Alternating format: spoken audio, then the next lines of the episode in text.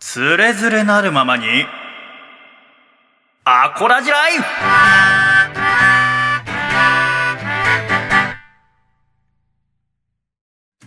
つれづれなるままにアコラジライフこのコーナーではアコラジっ子からいただいた日々の生活にまつわるお便りやふと疑問に思ったことなどを紹介してまいります狭間くんはい。よろしくお願いしますよろくお願いあ、お久しぶりです。よろしくお願いします。明けましておめでとうあ、ござ来いまましすた。来ました。おめでとうございます。今年もよろしくお願いしよまろすしくお願いします。つれづれなるままにアコラジライフ2021年4月号です4月号間違えたごめんごめん違う違ういやあ、そんな先取りなんですごめんね。ごめん そんな3ヶ月先のほどの内容じゃないんですそうですね。ごめんごめん2021年1月号です、はいはいごめん私が間違えましよろしくお願いしたあます。のー今までは、はいはい。この「ふつおた」やテーマメールを紹介する「つれづれ」のコーナーは本編の中にあったんですけそうど、ですね。 2021年1月から本編はい1ヶ月に1回1日の配信になりまして、はいはい。でつれづれもたくさんやりたいのでちゃんとね。はいはいはい。という。ことでつれづれだけその本編から独立してはい。毎月15日にあ、なるほどなるほど。はい。配信ということになってなので、えー、つれづれが独立して初回ということになります、よろしくお願いしますあ、よろしくお願いします。だいたい30分ぐらいを予定してますはいはいはいはい。ただまあこれはその何分までとかは決まってないので特に決まってはないですね。だから読みたいお便りゆっくり読めるということです、はいはいはい。お願いいたしおます、ね、願いします。だからその毎月1日にこう本編あってこの間201回作って、はいはい。えー2月の1日に202回が配信されますがその本編の方そのうんタイトル201200203っていうこの回は「つれづれ」を聞いてなくても楽しめるように作りますあ、なるほどなるほど。つれづれは、ただ「つれづれは」まあ本編聞かないで「つれづれ」だけ聞く人もいないと思うんだけどあ、まあまあ。だけど「つれづれ」は本編聞いてないと分かんないことも出てくるかもしれませんちょっとアフタートーク的ないや感じアフターとかじゃない全て本番ですすべて本番 でわかりました本番ですよめんどくさいとかをしないでくだ さいねめんどくさまかったの気張らずに、はいえーゆっくり聞いていただければと思います、はいこれからアコラジックの方々もよろしくお願いいたしおます願いしますえーこれを収録しているのは2021年1月12日ですが、はい昨日成人の日だったんですけどねあそうですね狭間くんは奄美大島の出身ですけど、はい成人式はどこで迎はえたんでえっ、すと市内でか奄美大島あのってでー奄美大島の特産品っていうか有名なので大島紬っていうのが大島紬あるんですよ着物で服あすごい高いんですあよへねえで昔はどういう服えっとまあ着物なんですけど泥染めですごい泥染めいい糸を使った反物ではあでそれを昔はいろんな家庭に機織り機みたいなのがあってうんうちばあちゃん家にも機織り機があったんですよへでえ一生懸命一日織って1 0ンチとか、えーもしかしたら機も織りっ機といかないかもしれないです、ね、でちゃんと見たことないけどあの鶴の恩返しに出てくるようなやつあそうですそうですへえあんな大きいやつあの足でギーはいはバいッタンギーバッタうンーみたいなのやんって本当に1日1 0ンチとかそれぐらいしか進まないんだよみたいな話しててへでえ昔はいろんな家にそれがあったんで、うんまあ、お父さん働きに行ってお母さん家で紡ぎおるみたいな感じへえのだったらしいんですけどもう今ほとんどやってる人がいないんで多分値段もちょっとずつ上がってったりとか、うんで機械で作ってるところもあったりとかで、なんですけど、まあ、昔より多分今紬値段が張ってるんであみんなレンタルでうん成人式の時来たりとか、おじいちゃんおばあちゃんのやつ受け継いできたりとかうーんしてたんですよで俺は来たの来ました大島紬ええレンタルレンタルででへえお父さんのとかはなかったんだ父ちゃんとかのやつはなかったっすねあ本当。はあじゃあそれ来てはしえー市内の成人式に出い席成人式に何人ぐらいあでも全体でそうですね血の台とかでいろんな中学校合わせて3400人ぐうらいーんあでもまあいたんじゃそんくらいいるんだないやでっすぱかりあそうなんだあ一回何年前は4年前ぐらいに奄美大島一度はい狭間くんの一緒に実家行きましたけはいどはそっか大島紬っていうのは知りませんでしたね結構有名あでそうなんだたまにあのー「5時に夢中」とかでうんあのー女性のうん先生とかのコメンテーターが大島「紬大島紬来てる」と思ってへえその人の意見が全部正しいような気がして くるんですね大島紬着てるんだから正しいだろうって こと羽も持ってるってことだからってことあそういううこと かレンタルかもしれ自な分いです持っけてどるねあそんなやっぱ高価なもんなんだまあ、昔のそのちょっと前の世代の女性とかはで着物好きな人はよくお持ちになってるイメージですけどね、えーあそうか全然知らなかったなだから私は二十歳の時はスーツで行ったけど、はいはいはいあの私は神奈川県の横浜市出身なんだけどさ、はいはい横浜はその横浜アリーナでやるんだよ、ええ要はもう何万人もいるからさ、はいはいはいはいで午前午後の2部制でへえでそのどこどこ地区の人戸塚区の人はこの区画とかじゃなくてもうんどこに座ってもいいわけ、あそうなんですそねうだからその全然地元の人に会えないんだよねああその同じ中学校で固まるとかじゃないんですね、じゃないだからそうあの初恋の女の子に会いたいと思って行ったんだけど久しぶりに会えるんじゃないかと思って、 まあ、あそうか無理かそ無理になって2万人ぐらい全然会えないじゃんと思った思い出がありますけどねへえでも今年はこの私今あ住んでるこの門前仲町戸塚あ江東区もやっぱ延期でっつってあ、まあ、そうですよねでもやっぱあの昨日あのうちの横富岡八幡宮って神社があるけど、はいはいあそこでたくさん晴れ着の女性いた写真撮ってて写真やっぱ昨日俺も仕事行く時に見かけてあ本当、まあ少ないですけど、んでもああありがとうっていう感じになったっすよ あねりがとうなんか明るい気持ちになりますよねああなるほどね、まあ本当は良くないのかもしれないですけど、いやいやそんなことないよね新成人のそう方ではすとねてもかねわいそうにとは思うんですけどああそういうことかだからあれってどういうことだからその延期になったとしても、はいはいその晴れ着のレンタルは延期できないから来てんのかなああキャンセル料がかかっちゃうんすかねだからそこ詳しくないだから来てんのかなと思ってだとしたらまた延期した時に着なきゃいけないでしょそうですねそこはねなんかうまいことなってるといいけどねでも女の子はやっぱり着たいんです着たいんじゃないやっぱり、そうねであとはほら親御さんが見たいってのあるよねそうなんか俺は全然その着させてもらってうん多分レンタルでも23万するんで、うんこんなこと言うのもあれなんですけど別にそんなにうーんいいわってそのあ大島数字紬着なくてもいいんじゃないって思ってたんですけど、スーツでもねその母ちゃんがめちゃくちゃ「あんた朝明日5時起きらんばね」みたいな感じえーあで結構着るの時間かかんのかかりますあ、本当。いろいろセッティングとかもしてもらったりへとかー大島紬着てみたいででめんどくせえと思いながらあ行っーてで俺まあ二十と歳だとね俺の昔バンドやってたドラマーの森島くんの家と一緒にその紬のレンタルのところに行って2人で来て車で行ったの車で行って写真撮ってもらいましあのー今にも爆発しそうな軽自動車で行ったのた いやもう爆発したんで新しいのになりまえした爆発したのあれ爆発し て、そはの4年前かなんか行った時い、空港までねお母さんが迎えに来てくれたけど、ズンズンズンズンズンズンそうなんですよこの車ど車検よく通るなと思ってあんなボロボロの車初めて乗ったやっぱりあのー潮風のせい潮風だったりとか熱がすごいんですよねあふ普段夏場とかってなるほど暑いだからやっぱ漏れなくみんなあ のあのカーカーナビ赤い線がピーって入ってますよあーやっぱり何年か使ってるとカーナビあー熱とかで液熱晶がで変になっ液ちゃう晶がやられちゃうんですよねあのさ家でテレビあるありますあります家のテレビああいう風になったことある赤い線がピーって入ることですかいやまあ昔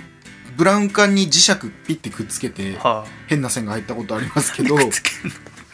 あのさなんか居酒屋とかラーメン屋にあるテレビ結構線入ってたりするじゃないですか、はいはいはいあれなんであんな風になるの誰か殴ったのあれは多分酔っ払いの方々がぶ楽つかしったりと楽しかくなっちゃったんでしょああう本ね当なんかあれ見るとなんでこんなことになるんだろうなと思って今のテレビでこんな風になるって相当な衝撃を与えないとそうですね液晶のあの割れた画面めちゃくちゃ怖いですよねね怖いよなあれ置いつき線入ったままつけとくぐらいなら私もうテレビ撤去しちゃうけどなそっうてでいつすね も思うんだよねそうですねラジオかけた方がいいですけそど、うね、そうそうそうと思うんだけどねそっかまあ昨日成人の日ではいえーだから君が今何歳ですか僕、えー、と今年で28の年ですね ?28 の8になりますねはあ私がだから一昨日の1月10日で32歳になってまあすあすいませんのおめでとうの LINE も 今日入ってもおめでとうの一言もありませんでしたけど全然いつ言うかなと思いながららいやいやでもさ正直男の誕生日だってどうでもいいじゃないですか全然覚えてないですねその恋人とか言ったらまたなんかあれかもしれませんけどでもなんかこう正直全然覚えてなかったですねうんでもなんかすごく連絡くれるのねあえっと友友達人ととかかがが,、はいねなんかそうさかわいそうと思ってんのかなと思って、シャイさん送ります友達に誕生日おめでとうってあー微妙だね俺あの結構俺もうんもらうんです友達かうら、んでそいつにおめでとううん返したいんですけどわかんないしあおめでとうって言ってくれた人に関してはあのおめでとうって返すそれもできないですあのねもう Google カレンダーに入れておくのなるほどあの全ての人基本会った時に例えば「君何月何日」って言われたら、はいはいはいあの Google カレンダーにも年間の行事で入れてあってもう毎年勝手に入っててはいはいはいで「おめでとう」って言われた人に関しては横に星マークつけとくするとその日来るとあこの人には言っていいんだとかって忘れちゃうじゃないなるこの人なっちゃいますねはあ誕生日ってのはねなんか家族とかいりゃあれだけどと思なんかそのでそれを優しい人になりたいなと思って本当はそれをやりたいんですよではそいれちょっと今後真似していきたいなと思うんうですまけあど、ねで俺に毎年誕生日おめでとうって言ってくれるやつとかの共通点があって、うん仲良くなってそいつずっと俺のことを下の名前でうん呼ぶんですよね律そういう師って律師ってさみたいな感じで呼んでくれるんですけどで俺絶対下の名前で友達のこと呼べないんですよ、ね、うんうん佐藤君とかうんでもこれはなんか俺結構一つのなんか大事なことのような気がしてて何がすごいフレンドリーな人はやっぱり下の名前で呼ぶんですよでそれができる人は誰に対しても「お誕生日おめでとう」とかあーうんくれるんですよ、確か まあ私の方がちょっと特殊だけどやっぱシャイ君って呼ぶ人はいと細見さんって呼ぶ人に分かれるもんね、細見さんはやっぱりちょっと何か壁ちをょ感っじとますもそうんねだねあの笠倉とか細見さんって呼ぶか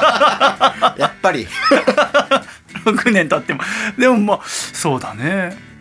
でも確かにジャーゲさんは、うん俺ジャーゲさんって呼んでますけどあジャーゲさん狭間く んですねあああそうだよね、はいまあでも、まあ、それはまあ呼び方まあ私のはもうラジオネームだから何ともあれだけどまあまあまあまあまあそうね呼び方っていうのいろいろあるよねでもそのさ1月10日になってメッセージもらうとなんか心が痛くなっちゃってさ私もこんな祝ってもらえるような人間じゃないのにと思ってさ、はいなんか人に優しいことしたいと思ってさ、はいそしたらちょうどあのメールにあの赤十字からかなあの献血の協会から連絡来て「あーはいはいはいはいもうあなた献血できますよ」って前やってから4ヶ月ぐらい経ったからっはいはいはいていう通知来てたからそうだ献血しに行こうと思ってえーやっぱ最近みんなほらあんま出歩かなくなったからそうです献血も減ったんだっもうて足んないんですねそうそうだからあ少しでも人の役立とうと思って1月10日血抜いてきましたけどねええよかったこれでプラマイゼロにできるかなと思っていろんな人にもらった分抜いてもらってこの血はみんなからのおめでとうの言葉だよと思いながらこう血抜いてもらいま したねああそうなんですね、うん じゃあ俺も帰り行きますああほん新宿新宿す寄ごっくてい帰いよりますあのねああのねえっとねああそう君行くならいいんだけどあの今行くと乃木坂46のマスクケースがもらえるよ絶対行こうそうそうもらえたわ絶対に行こうそうそうこれこれも今日あ誰かリスナープレゼントにしよあお俺がもらったやつですかうちょちょ私のああそうなんですそんなにあげたくないのだ別からにリスナープレゼントじゃなくてそいつ も行けばいいじゃないですかいやいや結局献血ってやっぱ行きたいと思ってもまず注射苦手な人は無理でしょそうかあとまあなんかこう持病ある人もできなかったりとあかーあとそうか海外渡航歴どこの国何ヶ月とかうん細かいのあるからしたくてもできない人もいるからはいはいはい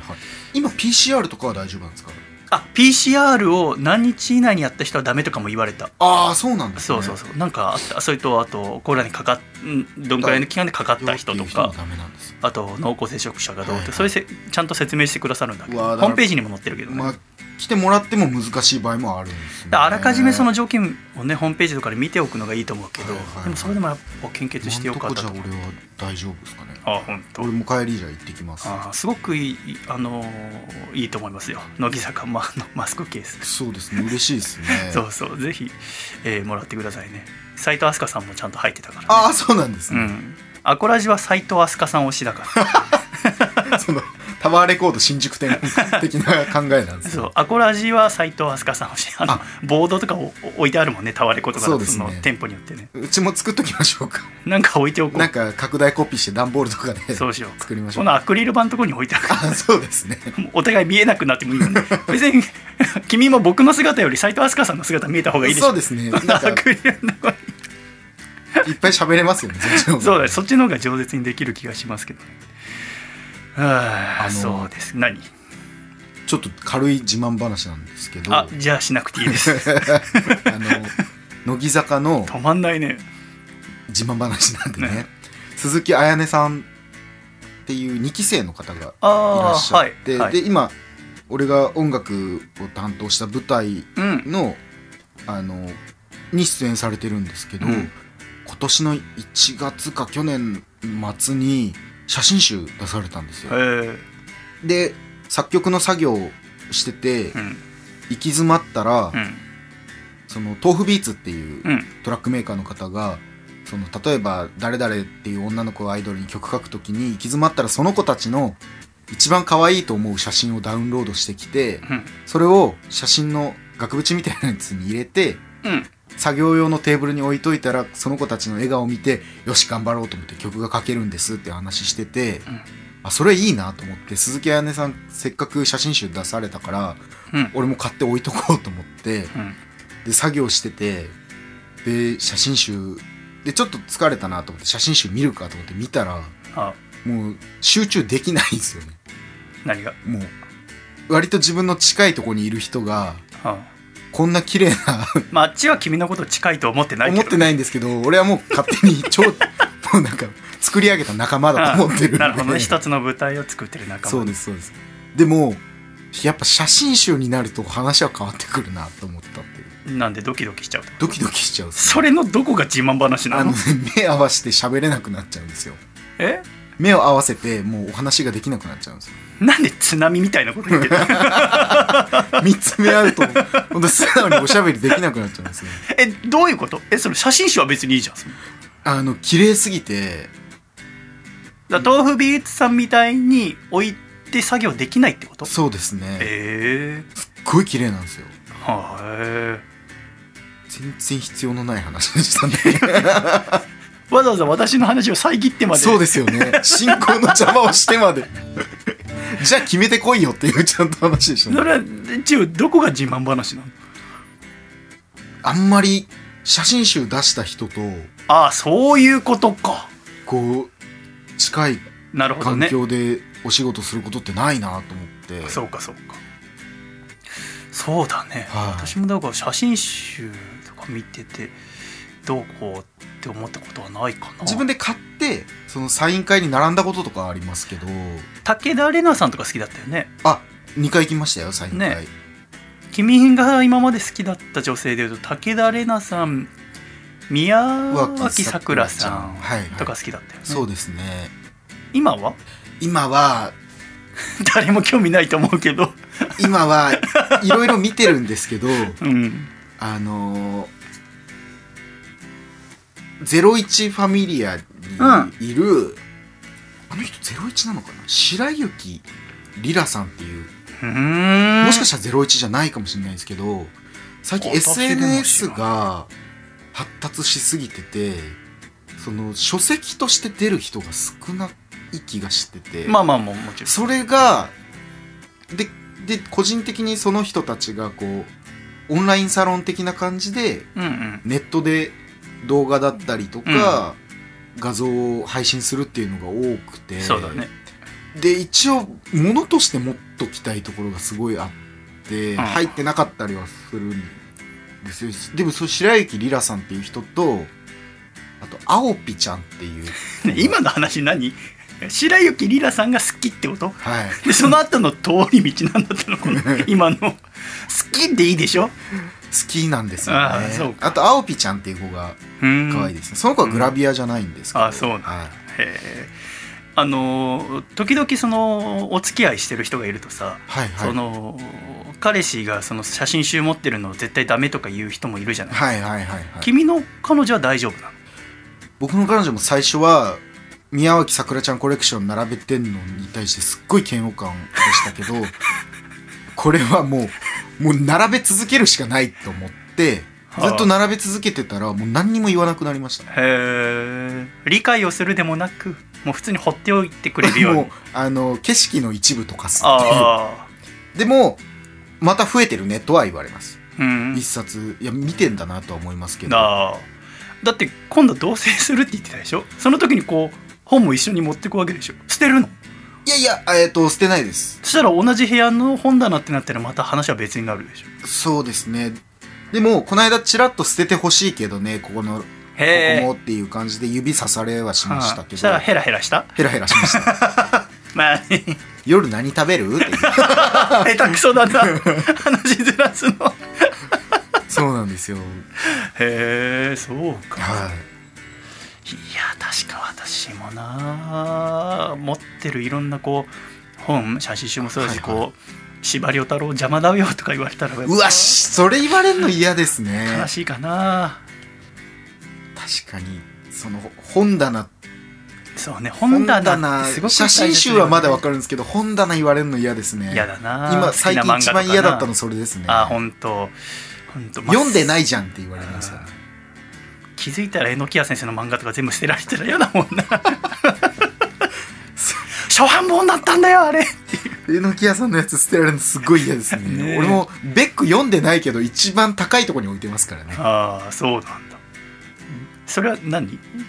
なんで今ベックが出てきたなんかその自分にとって大事な漫画ってあるじゃないですか。俺てっきりあの榎谷先生のヒビロックとベックを間違えたのかと思ってあいやいやいやいやドキドキしちゃってちゃんと ちゃんと分かってますハロルド先生とああノキア先生と分かってまあすよあそうだかあの榎谷先生がさちょうど1か月前ぐらい12月の頭にはいはい女の子誕生して、あの大事となる SNS ではいはいはい見ましたうん、いやーすごいよねと思ってさ、すごいですねぜひその生まれて1か月パパになりたての榎谷先生の声ラジオに撮っておきたいと思って、はいはいはいあの昨日電話させていただいたのであちょっとそれをお聞きいただきましあょーう聞きましょう聞きましじょゃうあちょっと榎谷先生に呼びかけてくださいはーいえのきやパパえのきやパパ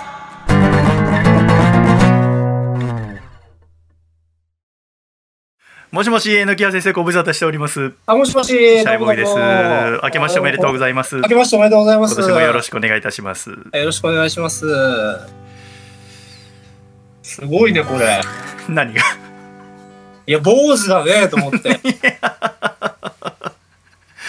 坊主そうなんですよちょうど1週間前かな今収録しているのが2021年1月10日ですけど1週間前1月3日にね坊主にしたのよねいや、すごいね。そうなんだね私の坊主はいいんですよ別にね迫力がありますね、やっぱり。ああでもあの私も初めてだね自分の面が怖いと思ったのうん。そうね先生は坊主したことありますその野球やってた時とかもう18歳まではもう、スポーツ狩りです、ずっと。あそうでしたかはい。へえそっかそっかもう私お会いした時はもうずっとお長髪だったのでもうずっともう、3ミリぐらいのスポーツ狩りです。ほぼ角刈り本みたいな。当だから私ねそのスポーツ狩りえー坊主にする時に何て言えばいいか分かんなくてその坊主の中にも長さいろいろあるじゃないですかあ、はいはいはいはい。だからそのあのキュービーハウスってあの1200円で切ってくれるとこ近所にあったからそこ行ってやさてたで私髪長かったんですよそれまで、な、伸ばしてたよね。そう伸ばしてたんだけど坊主にしようと思って行って「坊主にしてください」っつったら美容師さんが「坊主?」って言って「坊主ってどういう坊主ですか?」って言われて「いやあの全部やってもらって構わないん ですけど」って「全部」って言われてで「何ミリにしますか?」って言われてさ何ミリって分かんないなと思って一番短くするとどんくらいですかって聞いたら3ミリがいいと思いますって言うから3ああ。ミリにしましたけどね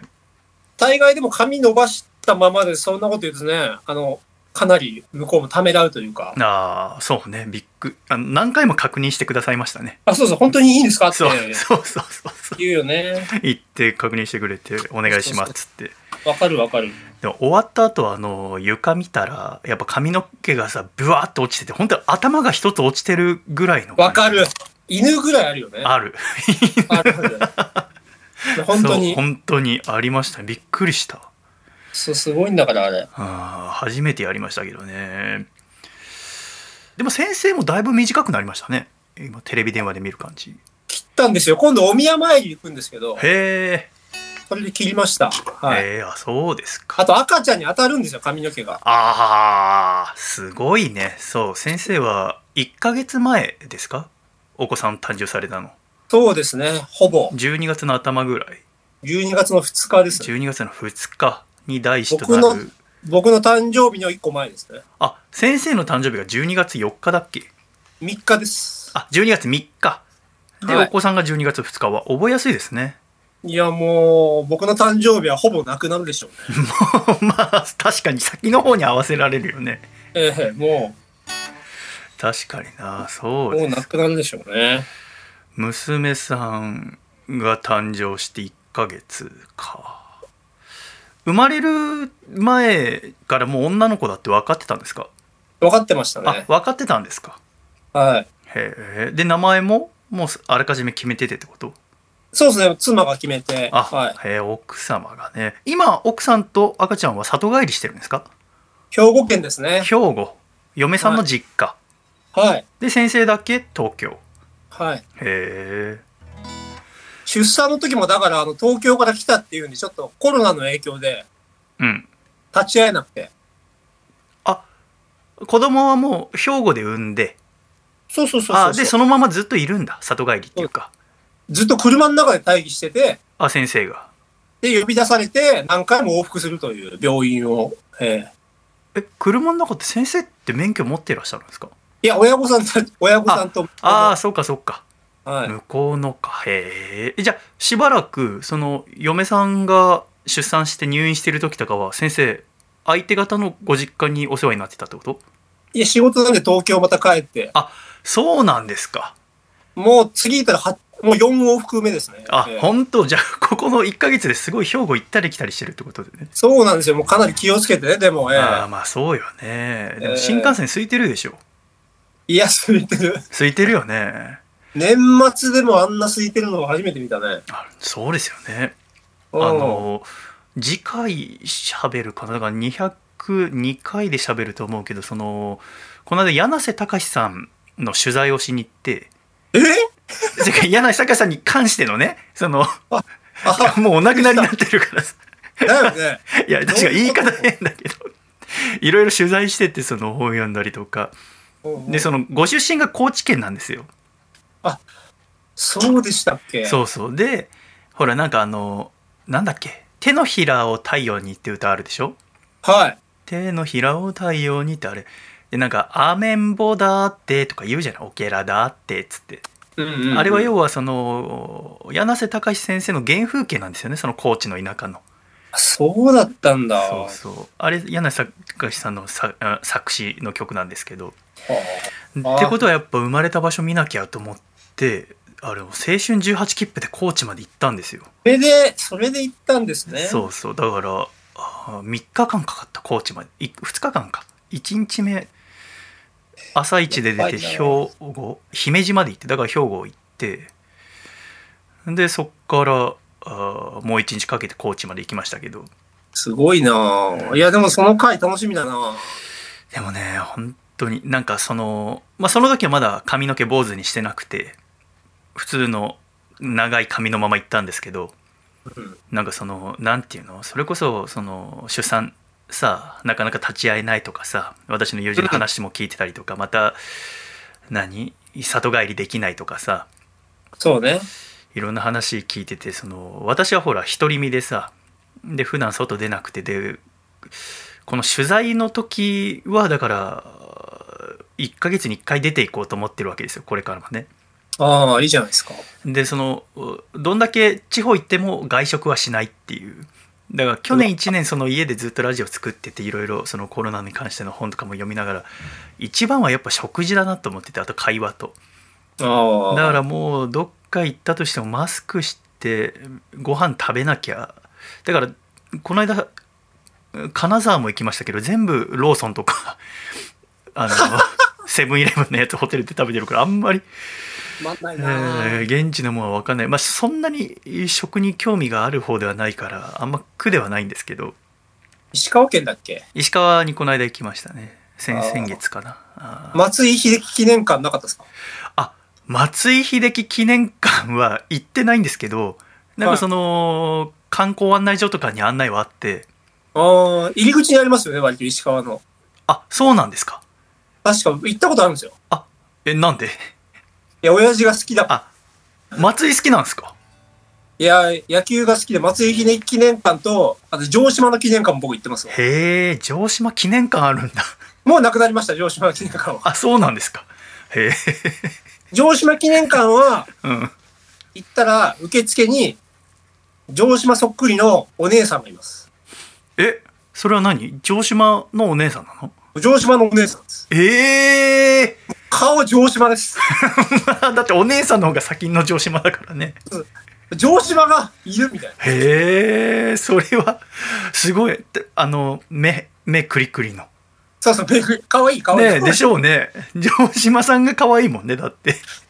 何の話なの、これ。 えーっと 俺も何の話だそうでもなんかそのなんでだろうと思ってその写真案内の写真見て松井秀喜記念館の思ったのは、はいはい。なんか入り口に松井の銅像みたいのがあるんだけ ど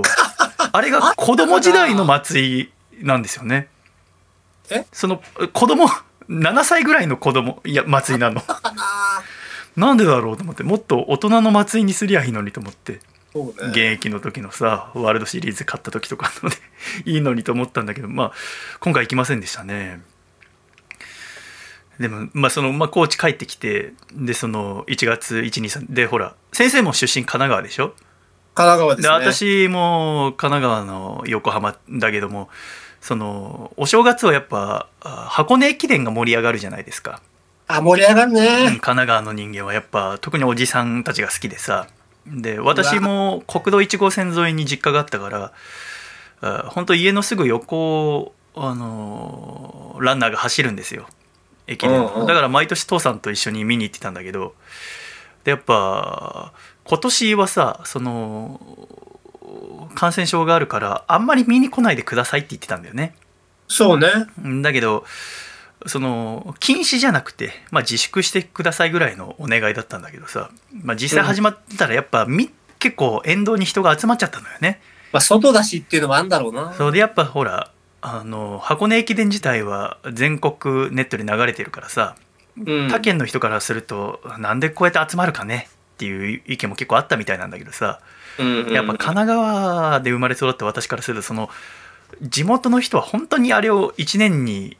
2日だからオール袋でさ見るのをすごい楽しみにしてるんだよね。まあ、ずっと我慢してきたしね。そう去な年のよねで屋外だから大丈夫じゃないかっていう気持ちで多分言ってると思うんだけどで私はねやっぱあれをでうちの母親とかもさちょうどその3日の日私はその母親と妹に挨拶しに行ったんだけどさもうそのテレビ見ててなんでねそのみんな我慢できないかねとかうちの母さんも言うわけテレビ見ながらね、でもなんか私はそれ聞きながらさそのその人が見たいならいいじゃんってちょっと思ったのようん。なんかそのなんていうのかな自分で考えて行動をなんつうのうんできなくなる方が怖いなと思って社まあ会ね全体合わせてね,、でその駅伝もさ何回見れるか分かんないけどさちゃんと考えて屋外でさそんなあ騒げなきゃ見てもいいんじゃねえかって私は思ってたのよね。でもそれをなんか母さんの言葉とかそのテレビ見てる時にさこれからその私は1ヶ月1ヶ月一ヶ月に1回さどっか出かけてってさ取取材してそうそううん1回1回1回1回のラジオ15万円で作るって決めたんですよ予算を15万円お立お、てて制作費がそう結構あるね。うんえーもう必死よだからもう普段もふりかけご飯ばっか食べてるけどでもそのラジオに金かけるっていうことに決めたから本当ごめん、俺のせいでこんな人生にな って、本当に。本当にいつか訴えたら勝てるんじゃないかと思ってます、この間なんか振り返り見たんじゃないですか。200回の時かななんか今までのアコラジの振り返りみたいあなはい200回ですねこれ聞いてちょっと悪いことしたなと思って、本当に。そうですね反省してほしいですねいや、本当にね、ごめん。軽いい気持ちでオーディションに受からせてほしくないですねやっぱりや、ごめんなさい、本当に。うん挙句の果て坊主になってますからね坊主で毎日ふりかけご飯食べて。15万円でラジオ作って配信してさ、いやいやでも私は本当にねラジオこ作るのんがな変人いた見たことがない、本当に素晴らしいね。いやいやでもねやっぱラジオ作るのは本当に難しくてものすごく楽しいんですよね毎回いやでも毎回、うん、ちょなんかコロナかのアコラジもね、すごい面白いですよね、でも。んそうです。ねだからそう言っていただけてすごいうん、嬉しいですねだから去年はだからずっと家にいて作りましたけどうん。うその家にいるいながら作る面白さっていうのは全部詰め込んだつもりなんですね去年の1年間のでねうんうん。でもやっぱねずっと同じことをしてるとやっぱ川の水と一緒でこう流れがないとお腐っちゃうんですよねだからどんどん新しくいいことをやっていかないとラジオって腐っちゃうと思うんですよだからどんどん面白くしていかないとね現状維持のままだとつまんなくなってるのが私の考えなんですけどで今回その今年からいろんなとこ行くと思うんだけどさでもやっぱこのそれこそ感染症に対する対応って人によって違ってで人に違っよって違っていいと思うんだけど自分と違う対応策を取ってる人を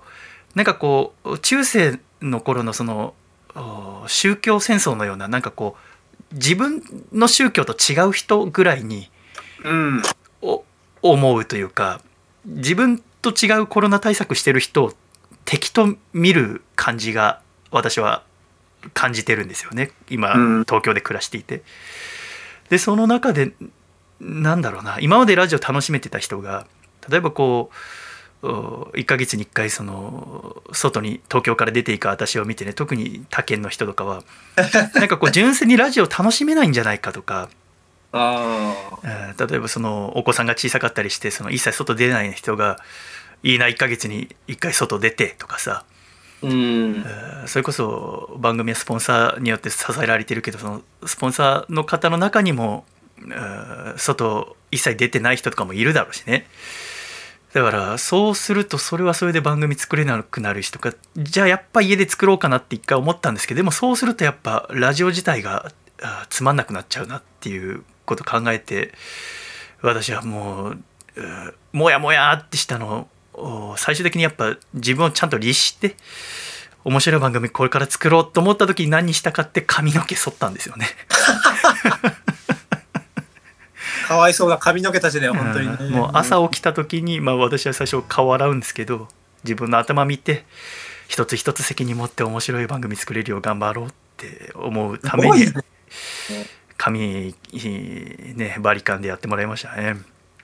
うんでも今すごく気に入っててですね過ごしやすくて、それなんか見慣れるとでもいいね。ううんん、確かになんかねすごく楽しく過ごしてますよ坊主でね。最初なんか本当にテロリストみたいな感じ の犯罪を犯した時にこう、出てくる画像じゃんみたいな。あーですけどね、えーそういうことで、えーうんこれからやっていきますけど、だから先生はだからこうお子さんが生まれて1ヶ月ですけどえじゃあお子さんと会ったのはだから4回ってことそうですね、3回かな。 3回か今まで3回でこ今度行って4回目かうん、3回。うん。えーどうですお子さん生まれてなんか心境の変化とかありました、ああ、どうだろうねだっ。てもうその嫁さんとおお子さんはあーその実家にいるわけでしょ嫁さんのそうね。であとおじいちゃんおばあちゃんってことそうそうそうそう。はあで4人で行っておむつ変えたり、でもお風呂に入れてあげたりしましたよ。はあえー、すごい経験ですねいやー、でも本当に、でもちゃんと可愛いと思えてよかったです。あの、ああそうですよねなんかあんまりそんなに可愛いと思ったことなかったんですけど。子供好きじゃないですもんねえ好きじゃないって、それはちょっと誤解を生むな。あ本当だって漫画に子供出てきたことないでしょ 先生の漫画にこちっちゃい子供なんて一回も出たことないでしょ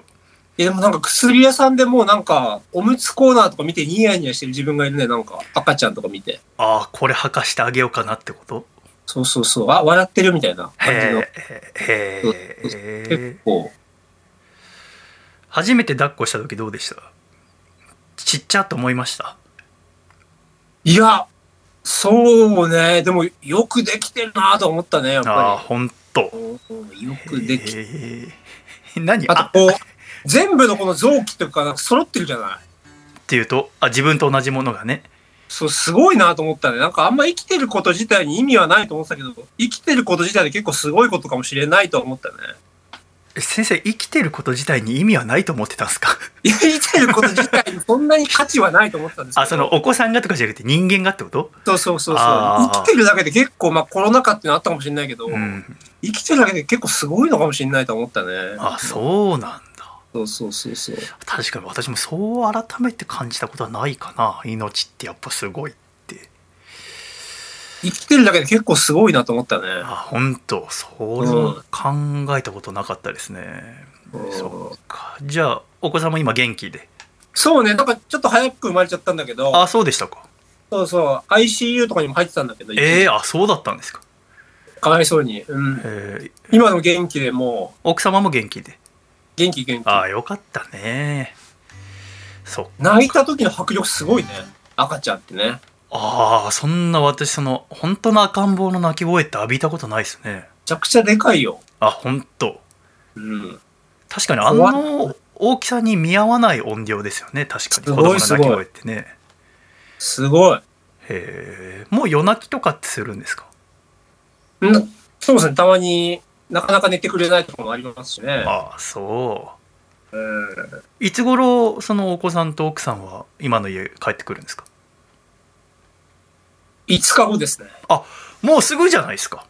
はいじゃあ迎えに行ってってことですかそうですねあ、はいなるほど迎え行ってそのまま一緒に帰ってくるんだ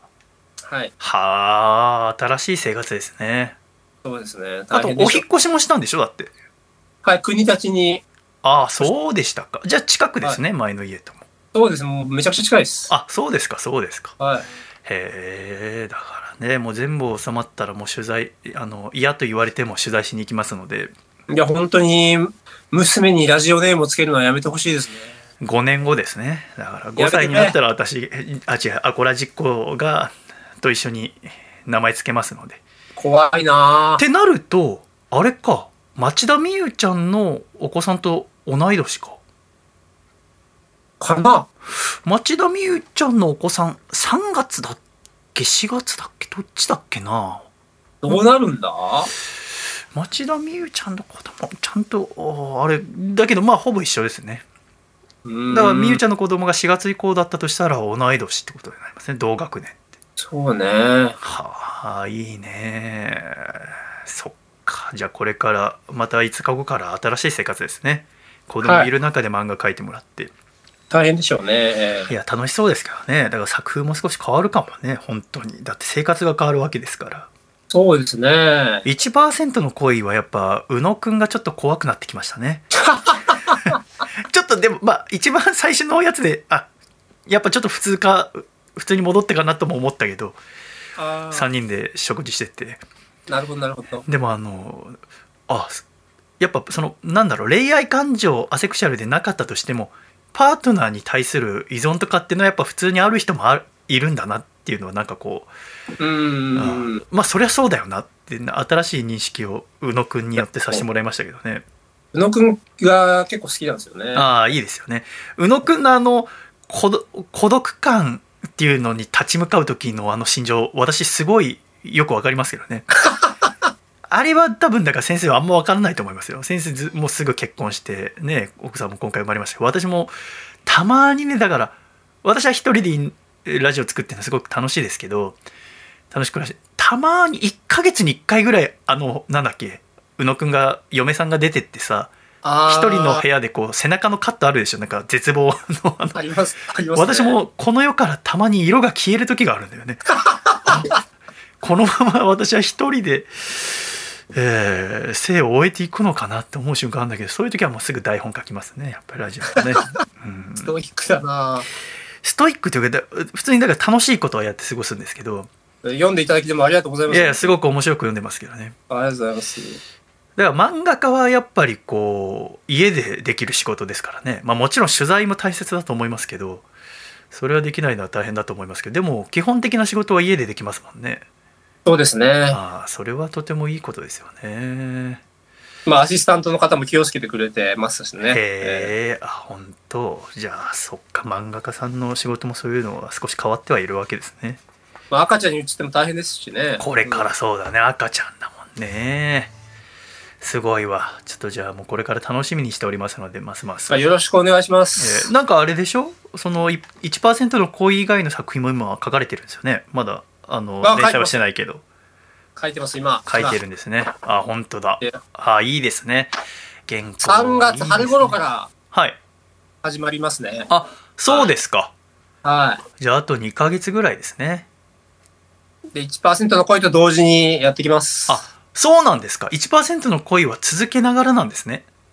1%の恋は多分5月ぐらいまで続くんじゃないですかね。あそうですえかじゃあちょうど3巻か4巻分ぐらいってってこと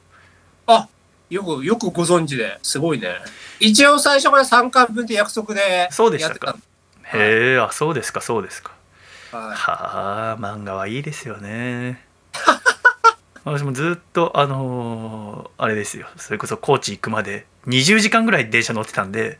長っうんその間ずっといろんな今もう電子書籍で読めるからさそれこそピッコマもそうだけどやっぱコロナで上がってるね、電子が。そうだねもう多分今逆転してるんじゃないかな。もうずっと、まあ、かなり前から逆転してるのも売り上げが。あ本当まあ紙を。うん。そうですよねだって配信用に1回作ったらその原材料費がいらないですもんねその紙代っていうのももちろん印刷費とそかうね。あとやっぱ、緊急事態宣言とかでやっぱ行かなくなるからね、本屋とかに。ああそうねだからだでその漫画家さんの中にはほらなんかそのアプリと連携してさあの明日の一歩じゃあ初めの一歩はい。とかはなんかアプリ使うと無料で全部読めますみたいなわとかやってましたもんねだからそう家にいても楽しめるようにって言っておわそういうのやるんだと「ワンピースとかもさ、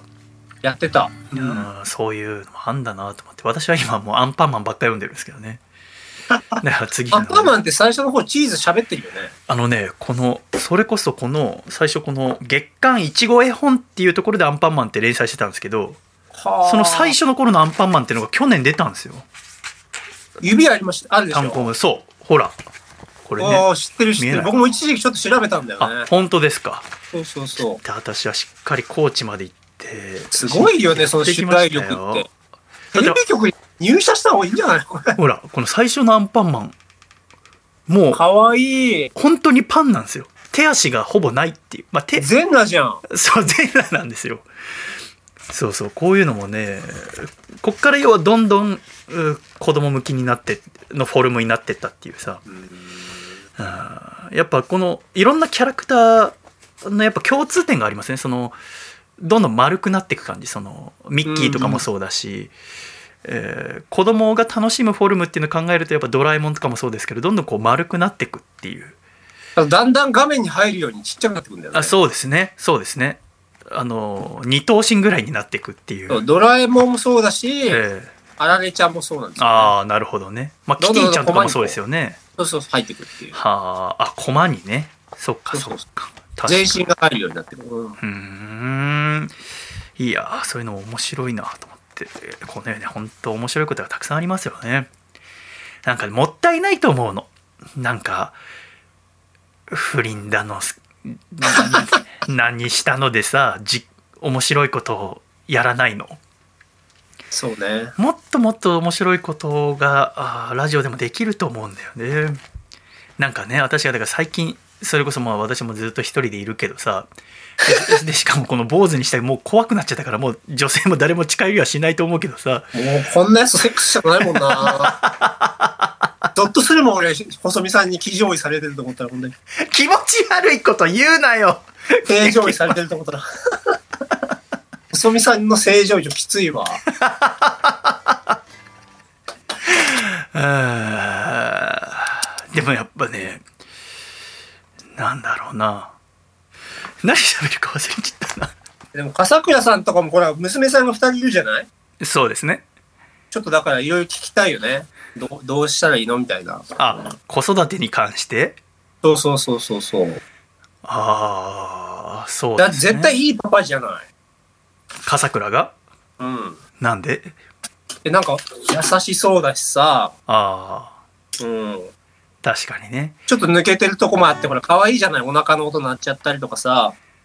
あ前回の聞いていただいたんですねあのはいはいもちろんもあちろんれはさもう私もあれほ本当どうしようかと思ってね綺麗に入ってるねあれねなんかすごいびっくりしたやっぱ一応6年間もうやってきたから さ一通りのことは知ってると思ったのアクシデントとかハプニングっていうのはねだからでなるも、せっかく1ヶ月に1回にしたからしっかり面白いの作ろうと思ってオープニングトークしてちゃんと締めの言葉も考えてたんだけどやっぱお腹鳴ったの聞いたらもうぐちゃぐちゃってなっちゃってさ基本ですもんねそうで私が何がやっぱ悲しいってそのうなんていうのその編集をするわけじゃないですか笠倉も帰ってでやっぱ BGM があるとちょっとそのお腹の音ってその大きな音じゃないからあのおー聞こえにくいんですよねなるほどだからお腹が鳴る手前で BGM をオフにしてるんですよで も急に BGM を消してもなんか違和感が出るから気づかれない程度にちょっとずつフェードダウンさせてるんですね10秒前ぐらいから大で変フだなェードダウンしてでかつ笠倉のお腹の音が鳴る時に少し笠倉の要はマイクの音量を上げてるわけですちゃんと聞こえるようにへでえキューってなってでまた気づかれないように少しずつこう今度は5秒間ぐらいかけてフェードアップえーフェードインしてって BGM がまた戻ってるんですけどなんであいつの腹鳴った音のためにこんな手を加えなきゃいけないんだっていうこの悲しさがなんかこのひと手間何と思ってえーびっくりしちゃっただからもうあーまたあー2週間後ぐらいに笠倉君と収録ありますけど今回初めて、もうこ彼も今年30歳ですけどあそうか30歳のおじさんに送りたくないけど多分前日にちゃんとご飯食べてきてくださいって多分 LINE すると思 うんでこんな連絡したくないよねもうすごいしそうだから前回の時はもう最初2回なった時は触れたけどもう途中全部で10回ぐらいになってるんだけど、えー途中からはもう無視してたね健康問題だけが心配だなあの人太ってるし違う違うただ多分寝坊してご飯食べる時間がなかっただけですよ だってもう11時か12時ぐらいだったんだから本当にそう何遅刻してリモート遅刻みたいなのあったよねあったなんだっあれけ面オ白ンかラっインた遅な刻かオンライン遅刻だあれ面白かったなでも最近だからそのお腹鳴ったのも遅刻もそうだけど要は自分にとって全然面白くないことを自分にとって腹立たしいことを面白くできるようになれたらいいなっていうのを心がけてますねああできできてんじゃないですかじゃあ腹の底からあの怒りが煮えくり返ってますけどだけど怖いあ怖いれをなんとか面白怖くいしのよも うな怖んいわとかあれをやっぱねおもイライラしたことをイライラしたまま出したらそんなの誰でもできるじゃないですか。イラついたものを面白く出せるようになったら面白いものは面白く出すしイライラしたものも面白く出せたらこの世の中のもの全て面白くなるじゃないですか。昔とかすごかったイライラしたもん出してたもんね、えーやっぱ私はもう見た目がだんだんお坊さんに近づいてきてますからね。やばいもう本当えに、ーちょっとそっちに寄せていこうと思いますけどね。 はあということで赤ちゃんの話あんま聞きませんでしたけど あんま興味ないんでしょ俺の赤ちゃんいやいやいやいやいやそんなことありませんよ やっぱ怖あいの怖いもう先生がラジオしか興味ないから 本当にあのお子さんとご一緒のね先生が写ってる写真とか奥さんと3人の写真送ってくれるじゃないですかはいはいはいなんかすごく不思議な写真だなと思いながら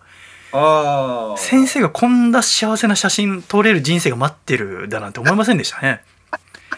離婚したと思ってたもんねだってねあそうそうあの引っ越ししたって聞いた時ねそうそうそうそうそだから本当にやっちゃったと思いました先生奥さんににね見捨てられたらもうダメな人だから うなんでそんなこと言うそんなことはモテるんだから俺はおう大丈夫だよおう奥さん以外に好かれたことあるんですかなんてそそりゃあるよ本当はいやこっち見て言ってくださいよ どこ見て言って見えない見えないああそうでもまあそうですかいやびっくりしたいやでも本当にねでもよく言われるでも確かに、何が離婚したら終わりだよっていうのはよく言われますね。ああまあねまあでもよかったお子さんできてあの無事生まれてねだからこれからいや、ここで離婚したらやばすぎるよね。そうだねまあ、別にまあ、離婚もそれぞれのあのあれだから権利だからね離婚したらでもアコラジで特集してよ。何を離婚おめでとう祭りしてよ。ああだからそこでやっぱ私の腕が試されますよねやっぱあそうのそう全然幸せじゃないことを面白くラジオでするってそういそううねそうそう。じゃあいつにしますいつ離婚します いつ離婚していただけます い怖い怖い。やめよう言霊ってのはあるからね。やそっちが言い出したんでしょうよ怖い怖い怖い。 何本当にちょっとゾッとされてるんですか怖いよ。うんこれからあより仲良く過ごしてってください本当にねはい。では最後に、えーアコラジコの皆様にメッセージをお願いいたしますアコラジっ子のみんな、アコラジがあるから、生き抜きましょうえのきや勝松先生でした ありがとうございましたいつもなんかここ滑ってるような気がするんだよ。そんなことありませんよムカつくわ。まず受けたことがないから滑ることもないんですってああ嫌なこと言う最後 に。いやいやいや